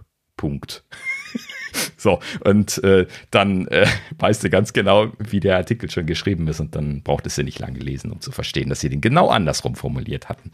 Und äh, ja, gut, das ist halt eben Bias, ne? Also das muss man halt eben immer bedenken wenn man sowas liest. Aber ähm, wir gehen mal gerade ein bisschen was auf die Zahlen ein. Also nochmal gerade zur Information, der, äh, dieser MSI-Rechner, der hat einmal die dedizierte Grafikkarte und dann noch äh, die integrierte Grafikkarte. Iris XE ist halt eben da jetzt dann die integrierte Grafik, wie man das ähm, auch aus den letzten Jahren kennt. Und äh, entsprechend können ja also dann diese beiden Modi äh, benutzen, so wie das bei den MacBook Pros ja dann oft auch automatisch gewesen ist, dass die hin und her geschaltet haben. Ne, zwischen dediziert und integriert. Äh, deswegen hier gleich auch äh, teilweise unterschiedliche Werte. So. Ähm, also Sie haben hier Geekbench laufen lassen. Äh, Single äh, Core Performance, der i9 äh, hatte 1838, der M1 Max, wohlgemerkt 14 Zoll Modell, äh, könnte thermal ein bisschen was eingeengt sein. 1778, äh, also zu 1778 zu 1838. Das sind 3,5 Prozent, die da der i9 mehr hat. Und ähm, die Macworld sagte, ich habe das jetzt nicht weiter überprüft, dass 3,5 Prozent in den, der Messtoleranz von Geekbench liegen. So, also das, äh, das wären wohl bis zu 5 Prozent. So, und in dem Sinne ist das also eigentlich gleich, gleich auf, müsste man sagen. Ne? So, Single-Core-Performance gleich auf. Multicore-Performance, äh, der i9 hat äh, 13.235, der M1 Max 12.590. Das sind plus 5% für den i9. Auch da im Prinzip geht das im Rauschen unter mehr oder weniger gleich leistungsfähig. Und äh, wohlgemerkt, das sind jetzt nur Snapshots. Ne? Man kriegt ja in diesen Tabellen von Geekbench da immer so eine Riesenvarianz angezeigt. Daher definieren die auch diese, diese Ungenauigkeit. Ne? Ja gut, die andere Frage ist, die jetzt da zumindest nicht beisteht, ist, äh, bei welchem Stromverbrauch? Ja, genau, da kommen wir jetzt drauf. Das haben sie natürlich auch mit angeschaut. So blöd sind sie ja nicht. So, also deswegen, also die, die Macworld war ja auch involviert. so, und ähm, also gerade noch die Werte zu Ende. OpenCL, das ist eventuell auch gar nicht mal optimal für den M1 Max, ne? Äh, weil äh, Apple ja seine eigene Schnittstelle da jetzt deutlich, also Metal, ne? Äh, jetzt äh, deutlich pusht. Weiß ich nicht, wie sie da bei OpenCL. hat doch auch einen Metal-Vergleich. Ähm, keine Ahnung, bin ich überfragt. Ich äh, habe das ziemlich, nie selber ausprobiert. Bin mir ziemlich sicher, die haben einen Metal äh, Geekbench. Klar, den kannst du ja nicht auf dem, auf dem Windows-Gerät laufen lassen, ne? Ja, das, das rennt dann wahrscheinlich einfach davon im Vergleich zu Open, OpenCL, weil das halt eben viel performanter sein dürfte, weil nicht so generisch. Aber gut, okay. Lassen wir uns jetzt die Werte anschauen, weil da, da wollte ich eigentlich gar nicht drauf hinaus. Es ist mehr oder weniger ziemlich gleich auf. Äh, wir sehen jetzt hier halt eben bei OpenCL, der i9 hat mit dedizierter Grafikkarte 143.594. Das ist natürlich ein Brummer. Ähm, der M1 Max hat mit 16 GPU-Kernen 37.330 und mit 32 GPU-Kernen 59.774. Ne? Also nochmal im Vergleich, dedizierte Grafik vom i9 143.594. Ja, also schon ein deutlicher Unterschied, aber das ist halt eben auch dedizierte Grafik. Das ist nicht äh, SOC. Ja, so, dann haben sie integrierte Grafik getestet, also diesen IRIX XE, der da eingebaut ist, und der hat 21.097. Also das ist deutlich unter dem mit 16 Kernen von, von den M1 Pro oder Max. Und äh, ja, ne, also da ist der, äh, die 16-Kerne-Version sogar schon doppelt so schnell. Ne, fast doppelt so schnell.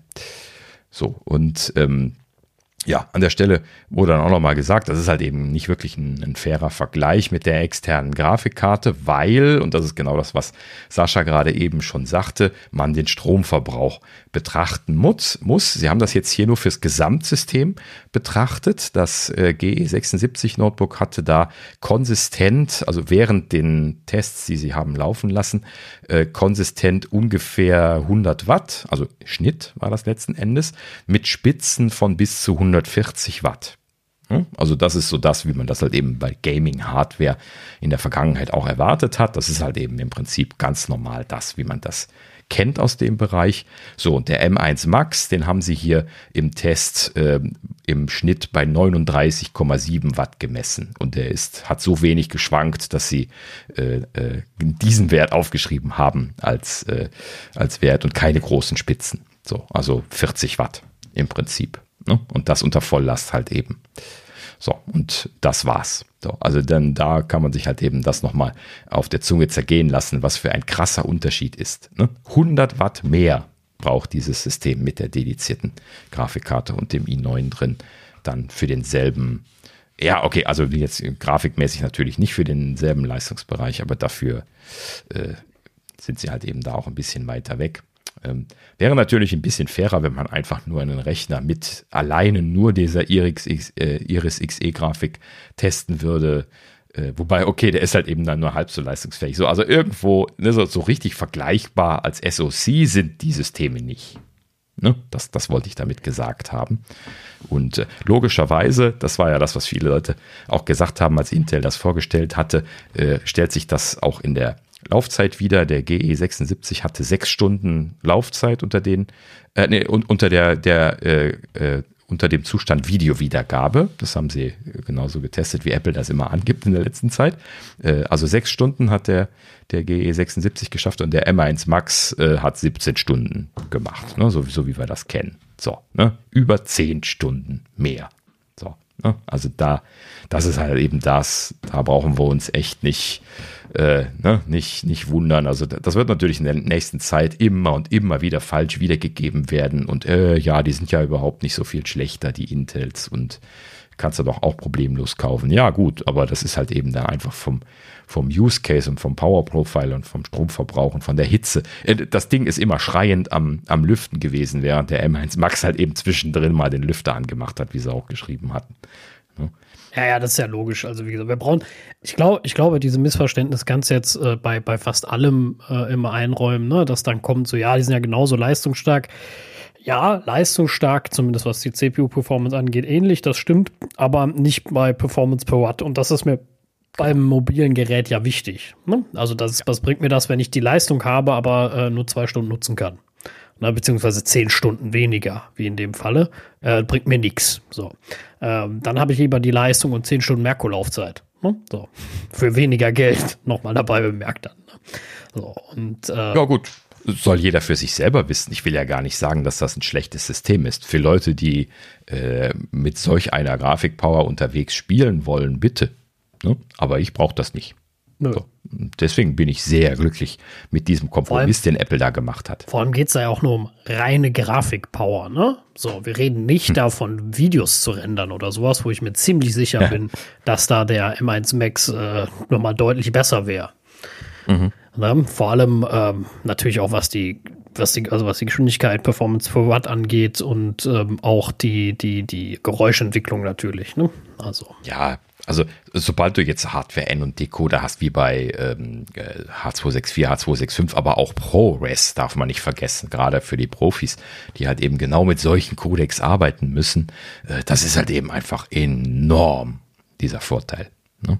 So, und äh, das äh, ist auch der Grund, warum die M1 Pro und Max oder auch der M1 halt eben äh, kalt werden oder kalt bleiben, während sie irgendwie hier ein, ein, ein, ein dickes äh, Audioprojekt, äh, also ein Videoprojekt editieren. Ne?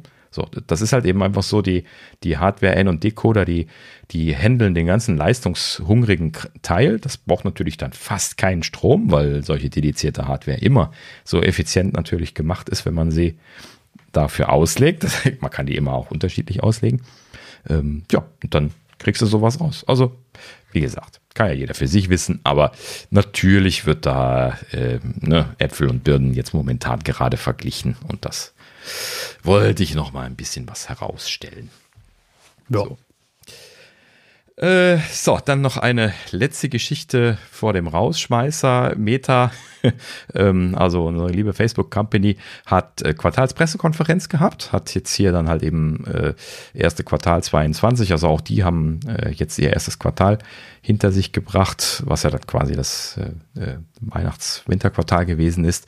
Ähm, will ich jetzt gar nicht weiter darauf eingehen, aber äh, sie haben eine interessante Bemerkung gemacht, die ich dann äh, mal, mal rausgeschrieben habe.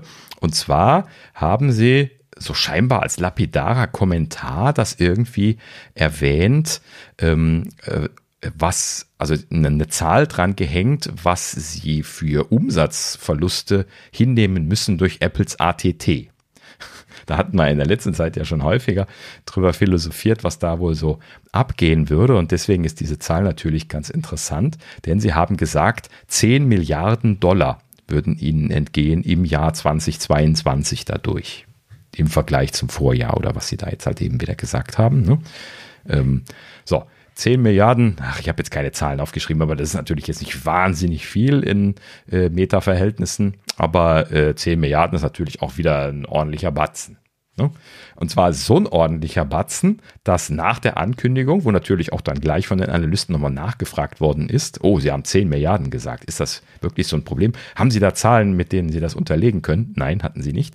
Ähm, war also einfach, einfach nur so eine Aussage. Ich habe Airquotes benutzt. Und ähm, letzten Endes äh, ist das aber dann so schlecht angekommen, dass sie an der Börse abgestürzt sind. Doch. Ja, das heißt also, das ist sogar so schlimm gewesen, dass äh, ja und, und der liebe CEO äh, dann irgendwie hier ein Memo an die Mitarbeiter schreiben musste und äh, dann da irgendwie heulend, äh, nee, stimmt gar nicht, er hat einen All Hands gemacht und hat einen, äh, dann zu, live zu ihnen gesprochen und äh, war den Tränen nahe und fl floss davon und sagte, oh, er hat was irgendwie mit dem Auge, hat sich was reingerieben. und äh, muss dann irgendwie total da irgendwie fertig gewesen sein. Ähm, also ja, hm, keine Ahnung, der, der, der Kerl ist ja sowieso immer seltsam, wenn man ihn sieht. Ähm, und dann gerade solche Situationen, die müssen besonders konfus sein. Dann hm, solchen Geschichten. Naja gut, aber ähm, äh, ja gut, 10 Milliarden macht halt eben mal einen Finger dran, wie abhängig die von diesem Datensammelmarkt sind. Ne? Kann man an der Stelle dann einfach nur noch mal sagen. Ähm, selbst schuld, schiebe ich dann gleich hinterher. Ne? Hätten sich ein anderes äh, äh, Thema, was sie beackern können, aussuchen können. Also da sollen sie sich jetzt nicht beschweren, dass da äh, Datenschützer sagen, lassen wir mal ein bisschen reduzieren.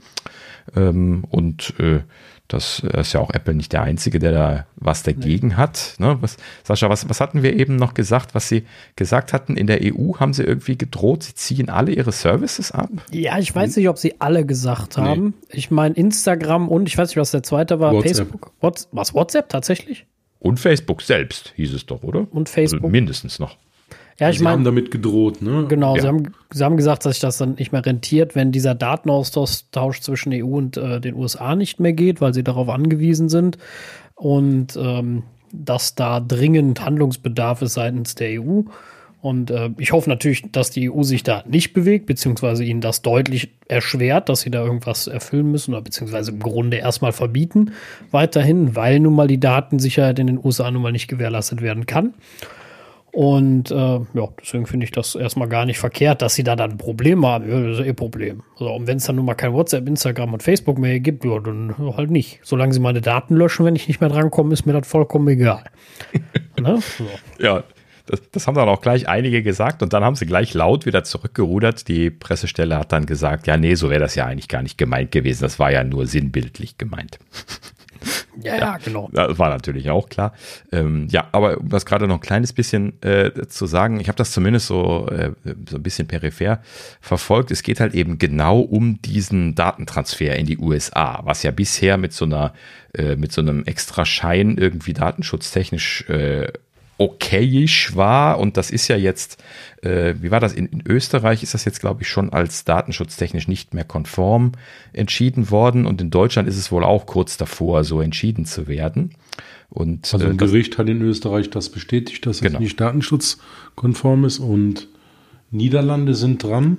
Mhm. Deutschland weiß ich noch gar nicht, ob es da wirklich einen Case gibt, aber ja, ähm, dieser ähm, der Österreicher, der diese NIOP-Plattform ähm, betreibt, hat wohl insgesamt 111 äh, Gerichtseinklagungen gemacht. Also das wird jetzt praktisch in allen möglichen europäischen Ländern gemacht.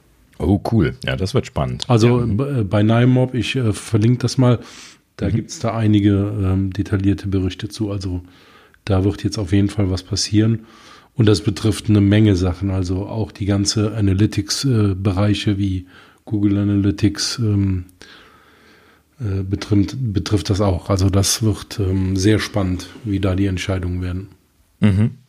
Ja, genau. In dem Zuge hatte ich das nämlich auch mitbekommen, dass es da bei Google Analytics jetzt großes Aufsehen drum gab und äh, wie Google Fonts äh, war auch irgendwie noch so ein Thema, was irgendwie noch so ein Ding ist, wo, wo Google wohl irgendwie mit großer Freude Daten am Abgraben ist, indem sie da ihre Fonts kostenlos zur Verfügung stellen. Das ist halt eben alles Sausäcklerei.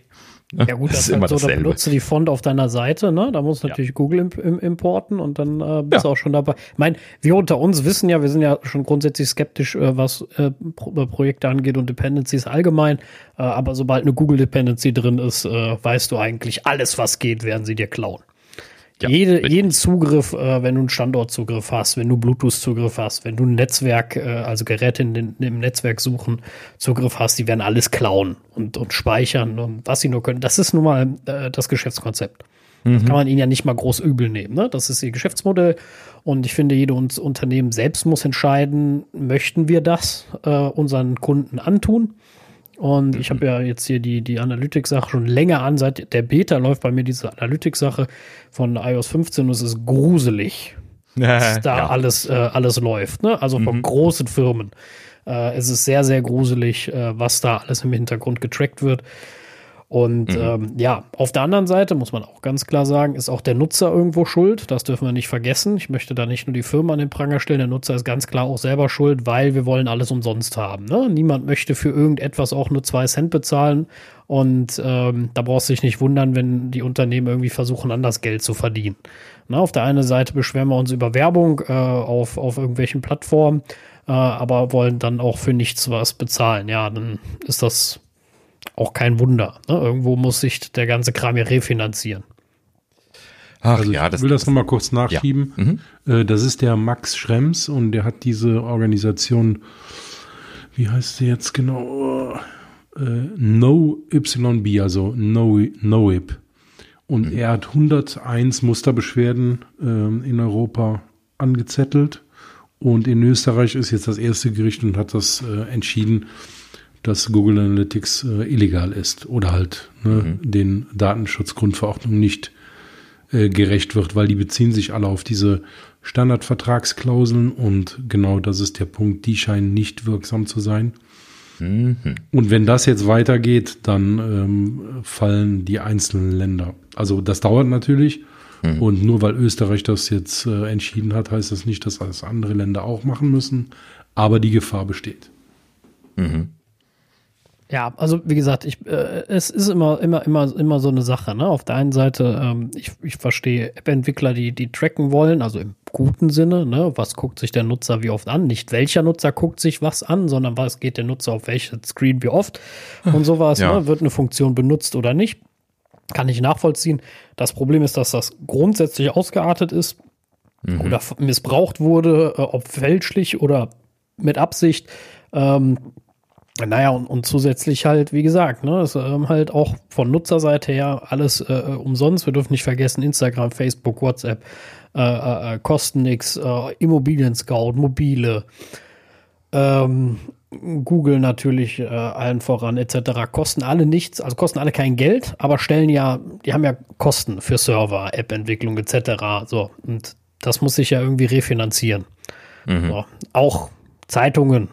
Wer bezahlt heute noch, um eine Zeitung zu lesen? Ne? So, auch so ein Beispiel. Ne, das ist noch ein anderes Thema, Micropayment etc. kann man groß aufmachen. Ja. Aber trotzdem, auch da, dieses Werbezugeschissene nervt mich, ja. Aber auf der anderen Seite, ähm, ja, gibt es auch kein Angebot. Jetzt bei den Werbetreibenden gibt es aber auch von den anderen Plattformen nicht. Aber auch deswegen, weil es an vielen Orten gar nicht angenommen wurde.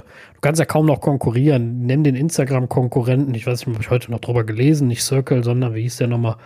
Ähm, der was kostet, 30 Euro im Jahr. Ja, keine Sau bezahlt 30 Euro im Jahr für so einen Dienst wie Instagram. Niemand.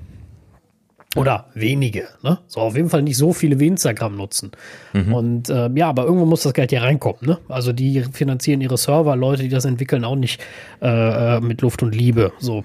Und das ist halt auch das Problem. Ne? Also. Ja, also ich möchte das, das jetzt nicht alles schönreden, weil solche Systeme müssen natürlich nicht auf einem Businessmodell mit Gewinnabsicht aufgesetzt werden. Genauso wie Infrastrukturthemen äh, allgemeinnützig oder gemeinnützig aufgezogen werden sollten, finde ich zum Beispiel, sollten auch Social-Media-Systeme allgemein nützig aufgesetzt sein. Also sowas wie Twitter als Dienst sollte eine gemeinnützige Basis haben und nicht so eine Datensammelkrake. Die sind ja auch Daten am Sammeln, allerdings nur mit ihrer App logischerweise, weshalb ich dann Third-Party-Apps benutze. Aber ähm, das ist halt eben dann eine Sache, die viele Leute nicht tun und das ist halt eben dann da auch wieder genau dasselbe Problem wie bei vielen anderen. Und äh, ja, also sowas könnte man halt eben auch auf andere Beine stellen. Ne, da könnte man halt eben einfach irgendwie Gesetze machen, dass diese Sachen getrennt sein müssen. Ne, dass die Datenerfassung äh, bei solchen Basisdiensten wie der Verfügbarmachung von solchen Diensten wie Twitter ähm, halt eben oder jeglichem anderen Social Media Kanal ist letzten Endes total egal, ähm, halt eben nicht äh, auf Gewinnerzielung ausgelegt sein dürfen. Ne? So, da kannst du dann eine separate Firma machen, die dann da irgendwie Werbung macht und das gibt, kann ja dann Kooperationen geben und so. Ähm, aber das, das ist halt eben dann eine andere Geschichte, sodass das nicht miteinander verbandelt ist. Genauso wie die, wie die Google-Suche mit, äh, mit Ads verbandelt ist und, und, und. Ne? Das ist ja überall äh, oder Facebook und so weiter natürlich. Ne? Also alles diese äh, diese Verknotungen hat. Ne? Das ist halt eben ein Ding, das haben natürlich alle auch forciert in der letzten Zeit, da hast du recht, aber ähm, andererseits äh, ist das auch nicht wirklich das gewesen, was der Nutzer sich gewünscht hat, wenn man ihn gefragt hätte. Ne? Also sie haben ihn aber nie gefragt, sie haben einfach nur, immer nur alles gemacht. Ja, ja, gut, das stimmt, aber, aber wie viele Leute, guck mal, die Menschen sind ja heute schon so bequem, von WhatsApp wegzuwechseln zu einem Dienst, äh, der auch umsonst ist, wie Signal zum Beispiel äh, aber dann anders finanziert wird, äh, da sind die Leute ja schon zu bequem. Dann sagen sie, ja, was sollen die denn mit meinen Daten? Ja, das ist halt das, die Problematik, dass viele auch einfach die, die Tragweite nicht erkennen. Ja, äh, klar. Nicht, nicht, nicht, weil man dafür ein IT-Experte sein muss. Ne? Also es gibt sehr bildliche Beispiele, wie sich Metadaten äh, äh, äh ausnutzen lassen. Ich möchte da immer nur äh, wieder empfehlen, Daniel Kriesel mit seinem Spiegel-Mining zeigt sehr deutlich, was die da Metadaten äh, alle aussagen. Ne? Also es ist sehr schön bildlich mhm. dargestellt. Mhm. Ähm, und ich finde es, und, und das ist David ja schon. übrigens, sorry. Ach, Entschuldige, David Griesel, ja. Mhm. Ähm, und äh, ich finde das, find das sehr, sehr gut und bildlich dargestellt und das zeigt einfach, was nur die Daten der Daten allein schon aussagen. Und aber ja, das ist halt super schwierig. Wir sind an einem Punkt angelangt, weißt du, dann sind Menschen auch noch bequem und Gewohnheitstiere, ne? Also bring die mal dazu zu sagen, okay, jetzt wechsle ich den Dienst, weißt du? Mhm. Also da ist halt nun mal auch nicht jeder konsequent und sagt, pff, dann schreib halt wieder SMS. Mhm. Ne, weil mir mein Datenschutz das wert ist. Ne? So, ja, das machen, machen die wenigsten. Ne? Also wie gesagt. Ja, gut. Das Bewusstsein, da müssen ja die Leute jetzt, glaube ich, auch erstmal reinwachsen. In der letzten Zeit hat das einfach niemanden interessiert. Dadurch haben sich dann solche Dinge wie WhatsApp etabliert, Facebook und Co. Und auch alles drumherum, ne? die, die, die Krake von Google, von Microsoft, von, von Facebook und, und, und.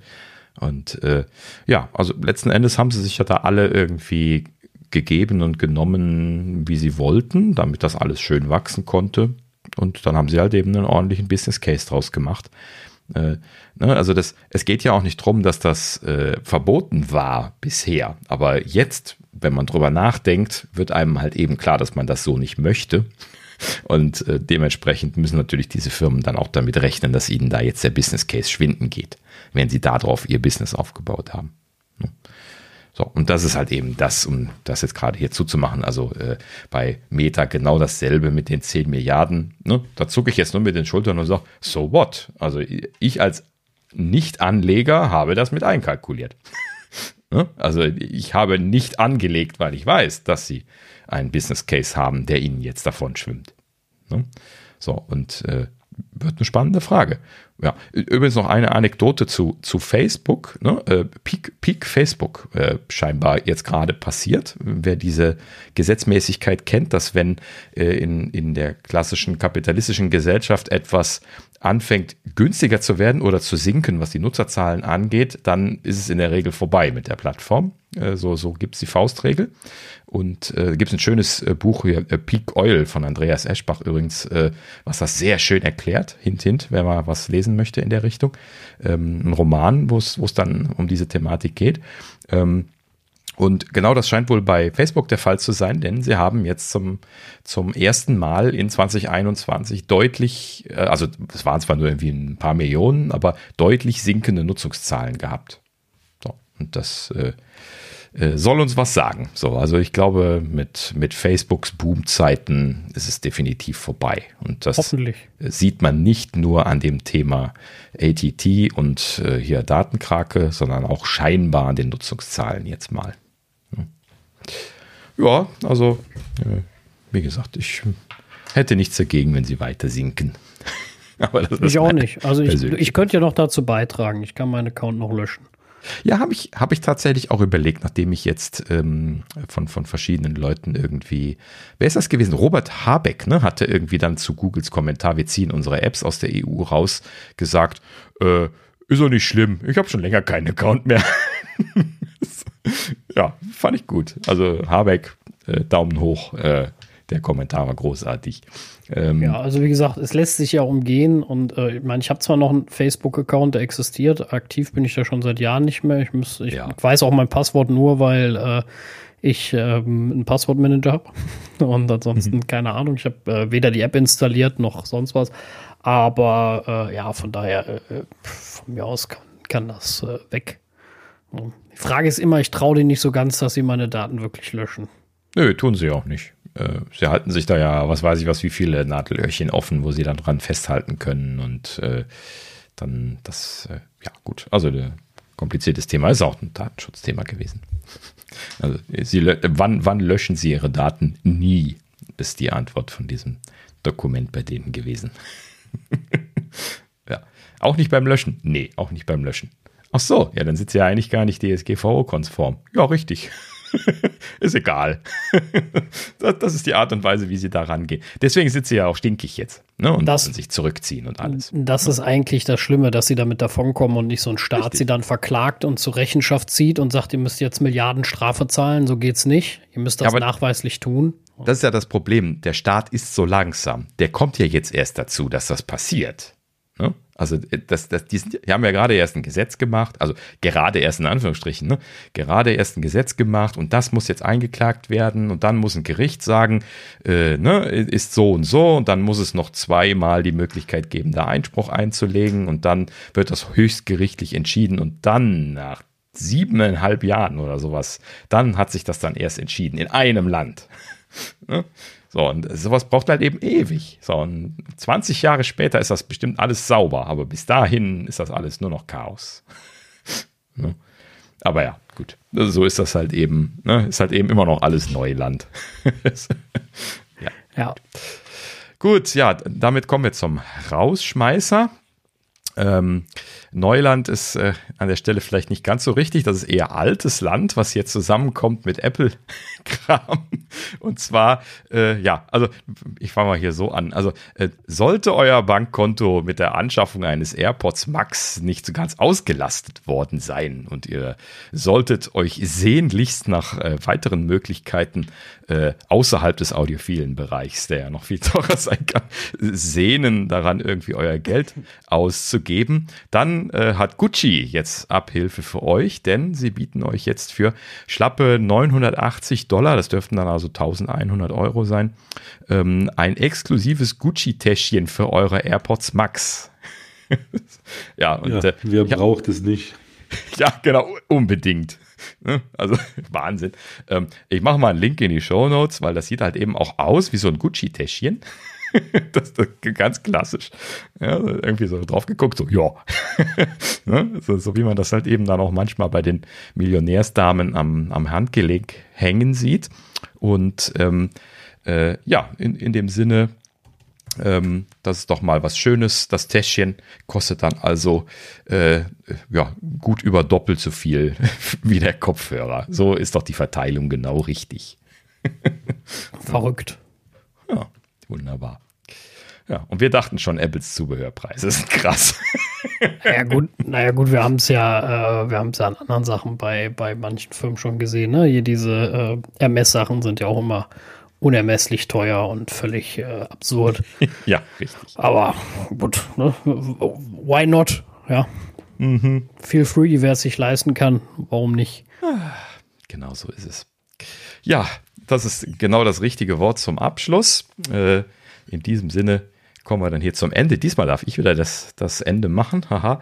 Ähm, ja, also äh, vielen Dank fürs äh, Zuhören. Ähm, ja, ähm, hört doch auch das nächste Mal wieder rein. Wie so üblich, äh, schreibt uns gerne über, äh, über Twitter, über E-Mail, über, über sonst was. Ähm, mittlerweile ab und an mal schon mal was gekriegt. Vielen Dank dafür. Wir sind da immer gerne aktiv im, im Austausch. Und äh, ja, in diesem Sinne, vielen Dank fürs Hören. Schaut auch wieder rein oder hört wieder rein und bis zum nächsten Mal. Auf Wiedersehen. Ja, danke fürs Zuhören. Bis nächste Woche. Ja, macht's gut. Ich freue mich auf nächste Woche und äh, hoffentlich seid ihr wieder mit dabei. Ciao.